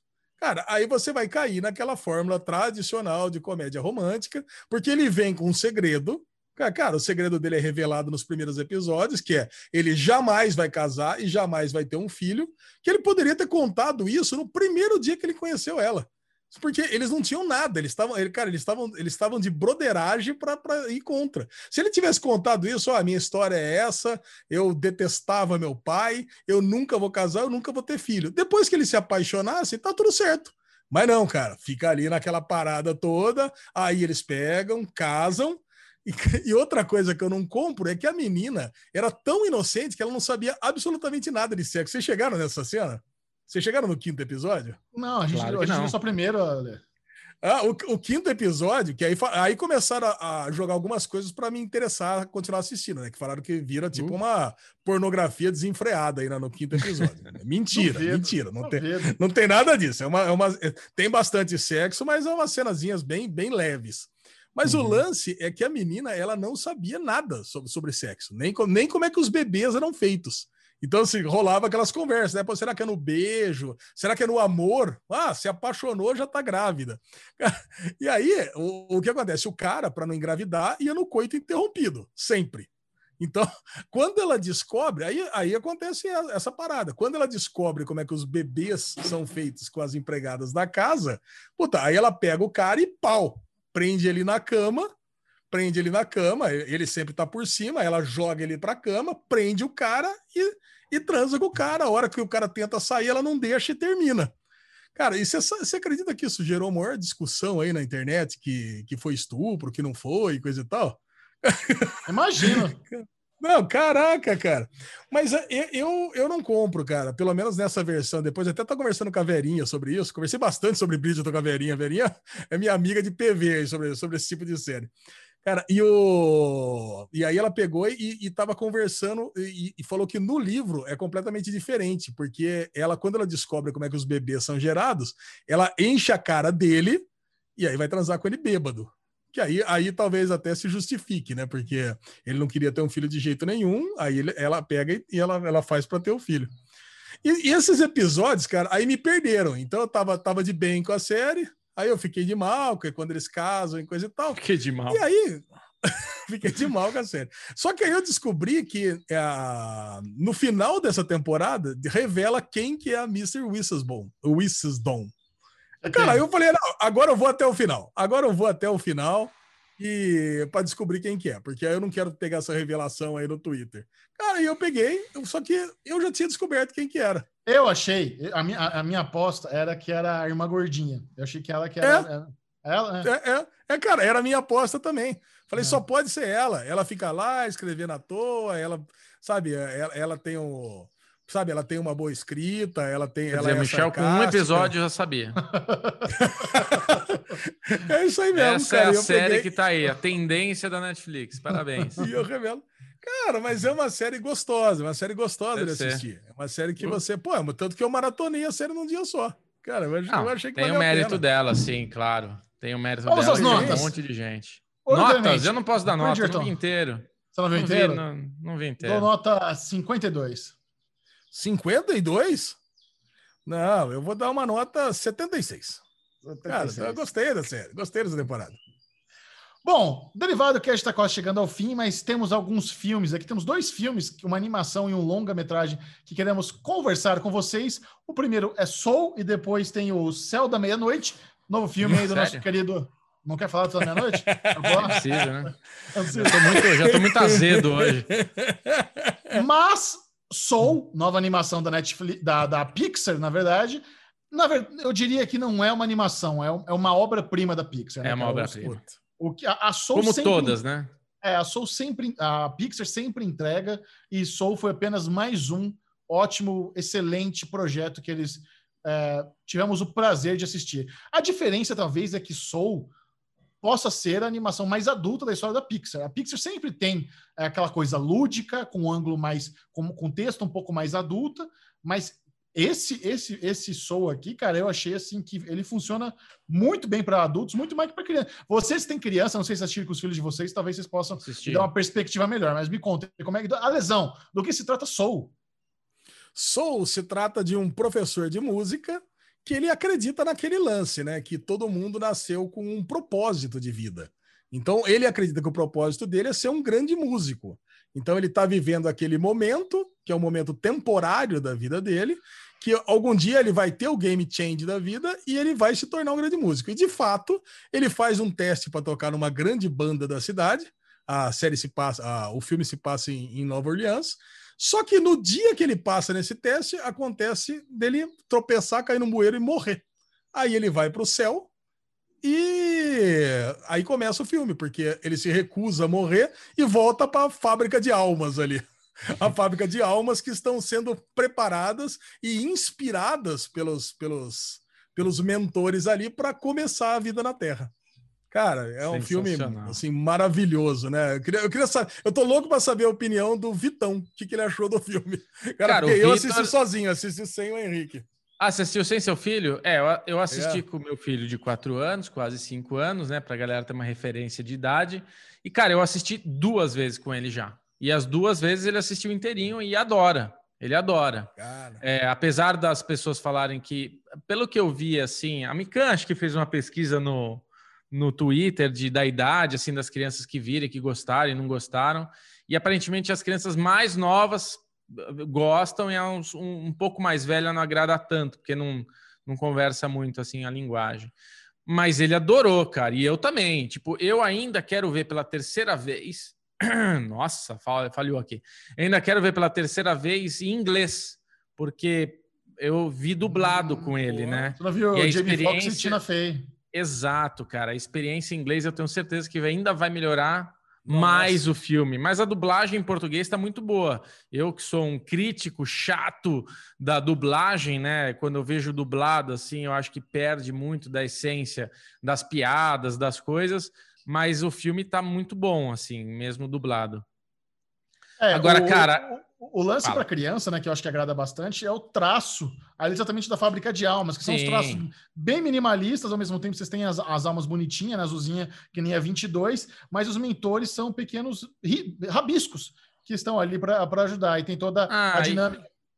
E essa coisa para criança, né, Michel, de tipo a 22, né, que é a alma que o, o nosso personagem principal vai lá tem, treinar ela para tentar conseguir ganhar o símbolo para ter a, a, o direito de, de viver, né? É, a 22 é muito engraçadinha, ela tem toda essa brincadeira dos dois interagindo, então ela vai pro corpo dele, ela não sabe andar, ela não sabe. Então a criança acha Pô, isso engraçado. O Vitor dava risada pra caralho. E daí o gato, ele cai na alma dele e entra dentro de um gato. Então ele dentro de um gato também tá ali, de repente, falando um negócio sério, ele vê um reflexo e se perde. Aí o meu filho morria de rir com essas coisas. Então é um vídeo, é um, é um filme muito divertido, muito criativo. Você sabe por que, que a 22 é a 22, Ale Bonfá? Não. Porque esse é o 22 filme da Pixar. É uma ah, referência. Ah, muito bom. Cara, e a gente dois, tem dois também. Patinhos na lagoa. Dois patinhos na lagoa. A gente também tem o Zé, né? Zé, Zé, Zé. São aquelas, aquelas entidades ali, aquelas pessoas que organizam o céu ali, né? Com quem vai é, descer para a terra, como é que. E ali também tem uma referência que é meio Picasso, né? O desenho, o traço mas se você olhar o logo, é, parece uma imagem que a, a, a, Apple usava muito tempo atrás. Você lembra que a Apple tinha tipo um livrinho que era um nariz assim? Sim, se você olhar sim. agora o desenho, você vai reconhecer aquele rostinho como aquele Verdade. negocinho. A Pixar também sempre faz alguma referência à Apple, porque a Apple, quem sabe, né, quem manja aí, o Steve Jobs foi um dos pioneiros da Pixar, né, o fundador da Pixar aí. Então também ele sempre faz alguma homenagenzinha ali da da, da, enfim, do negócio, né, da bagaça toda. É uma delícia, né, cara? Tipo, ver o filme todo.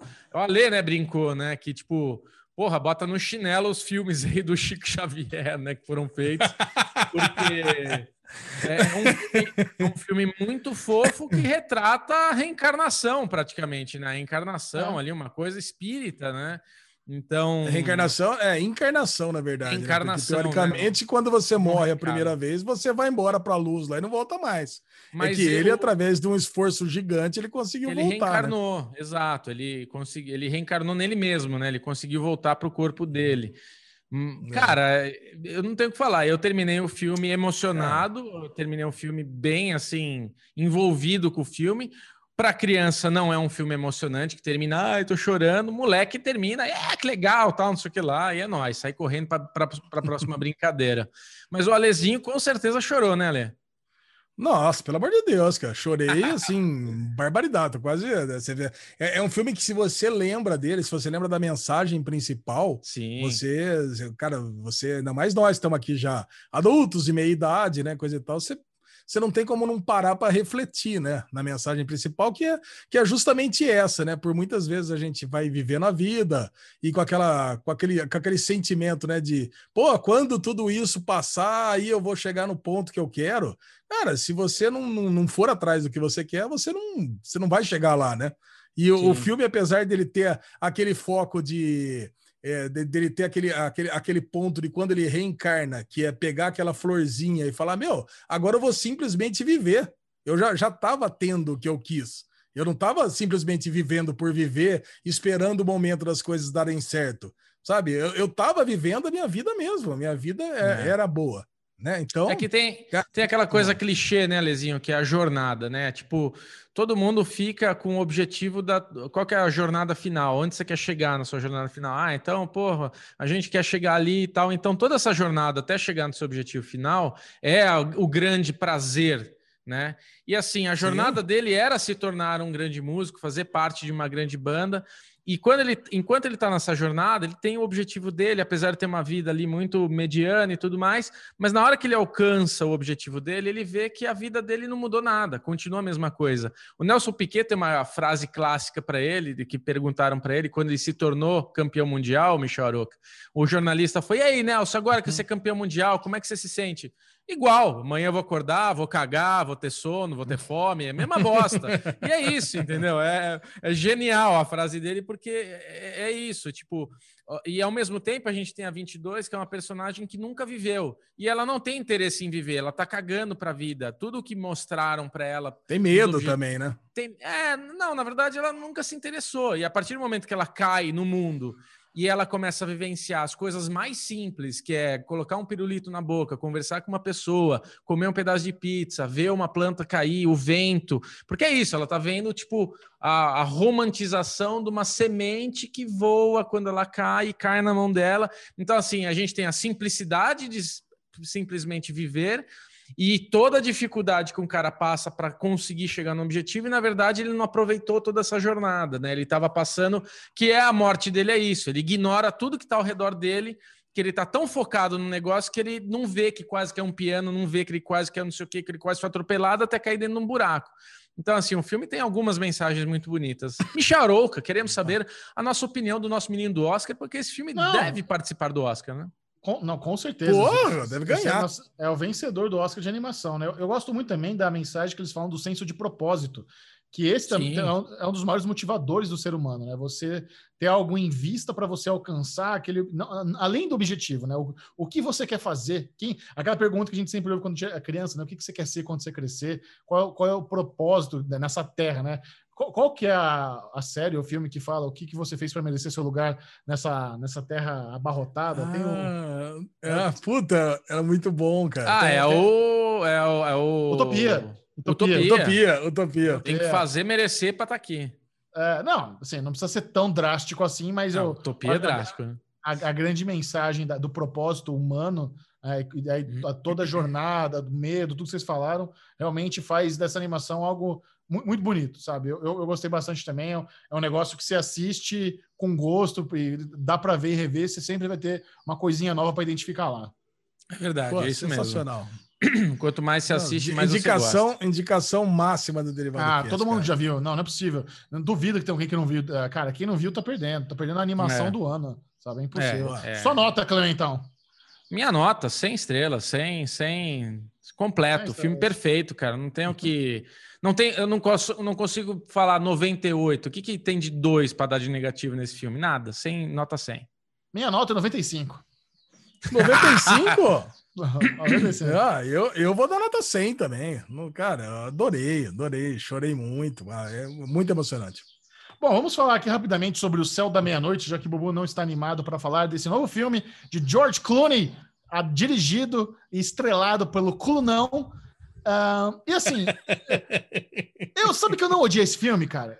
Eu, acho Caraca, que, eu, eu, eu, tô curioso, eu tô curioso para essa conversa, Michel, porque de novo, eu quero ser o primeiro para dar a escrachada para você. Não, deixa o Ale contar do que se trata o Sol, Sol da Meia-Noite. Eu não faço Acho ideia, ele, eu não vi. Não vai nem saber falar. É, não dá nem para explicar do que se trata essa merda desse filme. Eu Mas não faço ideia. Então. Cara, a, até, a Terra está passando por um momento onde ela já está se tornando inabitável e os seres humanos criam projetos é, espaciais para encontrar um outro planeta para poder levar a continuar a vida fora da Terra.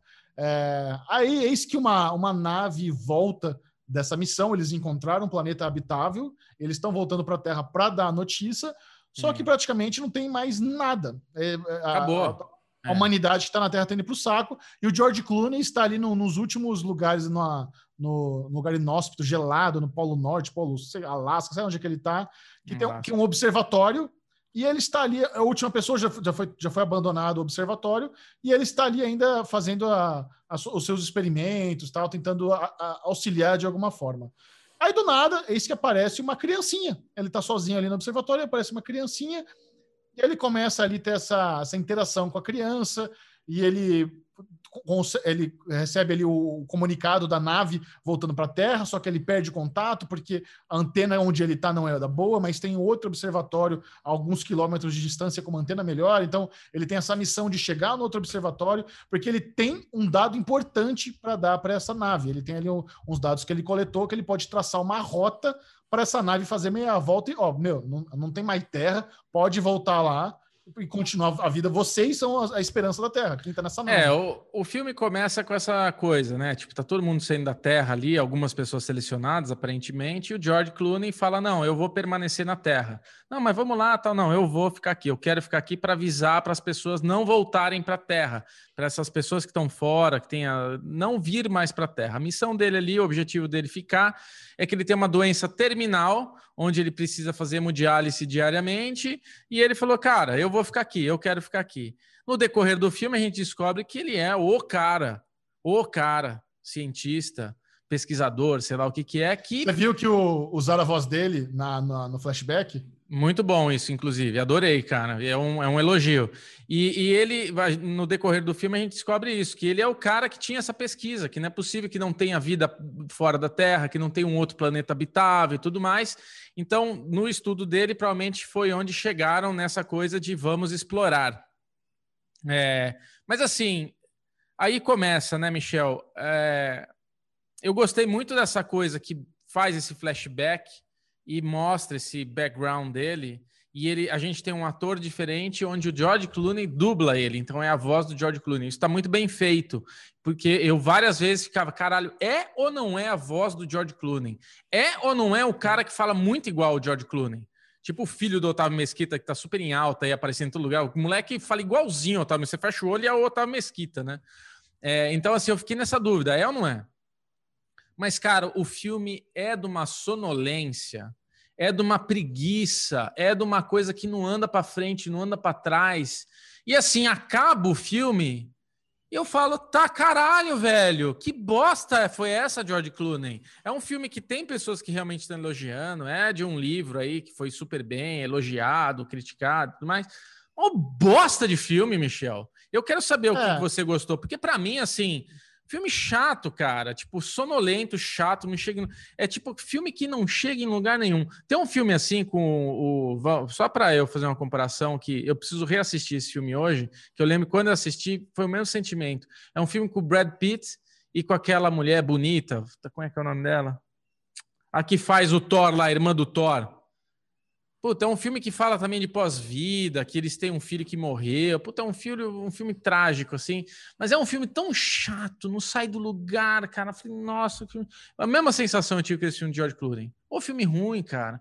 Porra, o filme tá cara, tá bonito, tá bem dirigido, não, assim, mas. Tem, tem, tem muita coisa ruim. Os, os dois twists principais do filme são ruins. Óbvio que a Previsível. Era a imaginação é, dele.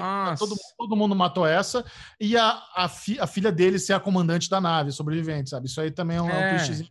É, é, é, legal, mas não é. Assim, as, as cenas no espaço são muito boas. Qual que é aquele outro filme que ele faz com a Sandra Bullock, que o George Clooney faz com a Sandra Porra, Bullock? aquele filme é Gravidade. Esse filme é Gravidade. Fudido. Eles tentaram fazer ali um Gravidade. Você vê que eles, quando eles vão fazer o Spacewalk, que eles precisam consertar a nave, aí tem a chuva de meteoros que fode tudo, é muito inspirado em Gravidade. É, e, e é bom. E você vê que é um filme que claramente foi feito para o cinema, que é com 3D, porque quando Sim. estoura lá o negócio, aquela, o sangue, círculo, né? Não, não, não o sangue, mas quando os meteoros estouram aquele círculo que tinha lá de meio que de vidro, os vidros uhum. vêm na tela, é exatamente o, o, o, diretor, o George Clooney, quando fez esse filme, pensou que ele ia para o cinema ia ser 3D. Então, acho que eles têm excelentes efeitos visuais. Mas assim, tem, tem essas problemáticas realmente do Switch serem ruim. Eu, eu não gostei do design da nave. Eu acho que tanto que quebra a porra é. inteira gigante lá e no final não faz diferença. Foda-se, a nave vai estar tá dando rolê. Caguei aquilo lá, esse... aquilo, aquilo é. acho que era para você armazenar energia solar, mas no final das contas não precisa, já vai voltar sem aquilo mesmo. O design interior é muito escroto, você ter aqueles negócios que eles quiserem vai deixar estiloso, meio como se fossem umas espinhas dorsais brancos, sabe? Se for, se imaginando um, proje um projeto de 50 trilhões de dólares, e aí, vamos vamos embora. Não, não dá, porque o arquiteto tá fazendo lá a finalização na nave. Mas que arquiteto, caralho? A gente precisa salvar a humanidade. Não, mas ele tá. Só vai ficar estiloso, vai ficar bala, relaxa, vai ficar bem bonitinho é. quando, quando tiver câmera aberta. Sabe? Então tem, tem umas decisões ali meio merda que eles fizeram pro visual que, que que não faz muito sentido. E outra coisa, Mas... né? Eles estão numa base, o George Clooney fica numa base, Ale, que é teoricamente uma base das bases. Vamos falar assim, a main base, né? Tipo, é aquele. Aí a, a, a, principal base tem uma antena bosta. Aí ele vai ter que atravessar o deserto do Alasca para chegar numa Caraca. bosta de uma base que tem uma antena que funciona melhor. Não faz sentido. Agora, ele é um filme composto de boas coisas que você fica ali, vamos ver onde vai chegar. Quando o filme passa de uma hora e pouco, você fala, caralho, o filme está acabando e não está chegando em lugar nenhum. E quando acaba, que você fala, é óbvio que essa menina era imaginação. É óbvio que a mulher da nave é a filha dele. E era óbvio que a filha que é a imaginação, que era a filha que.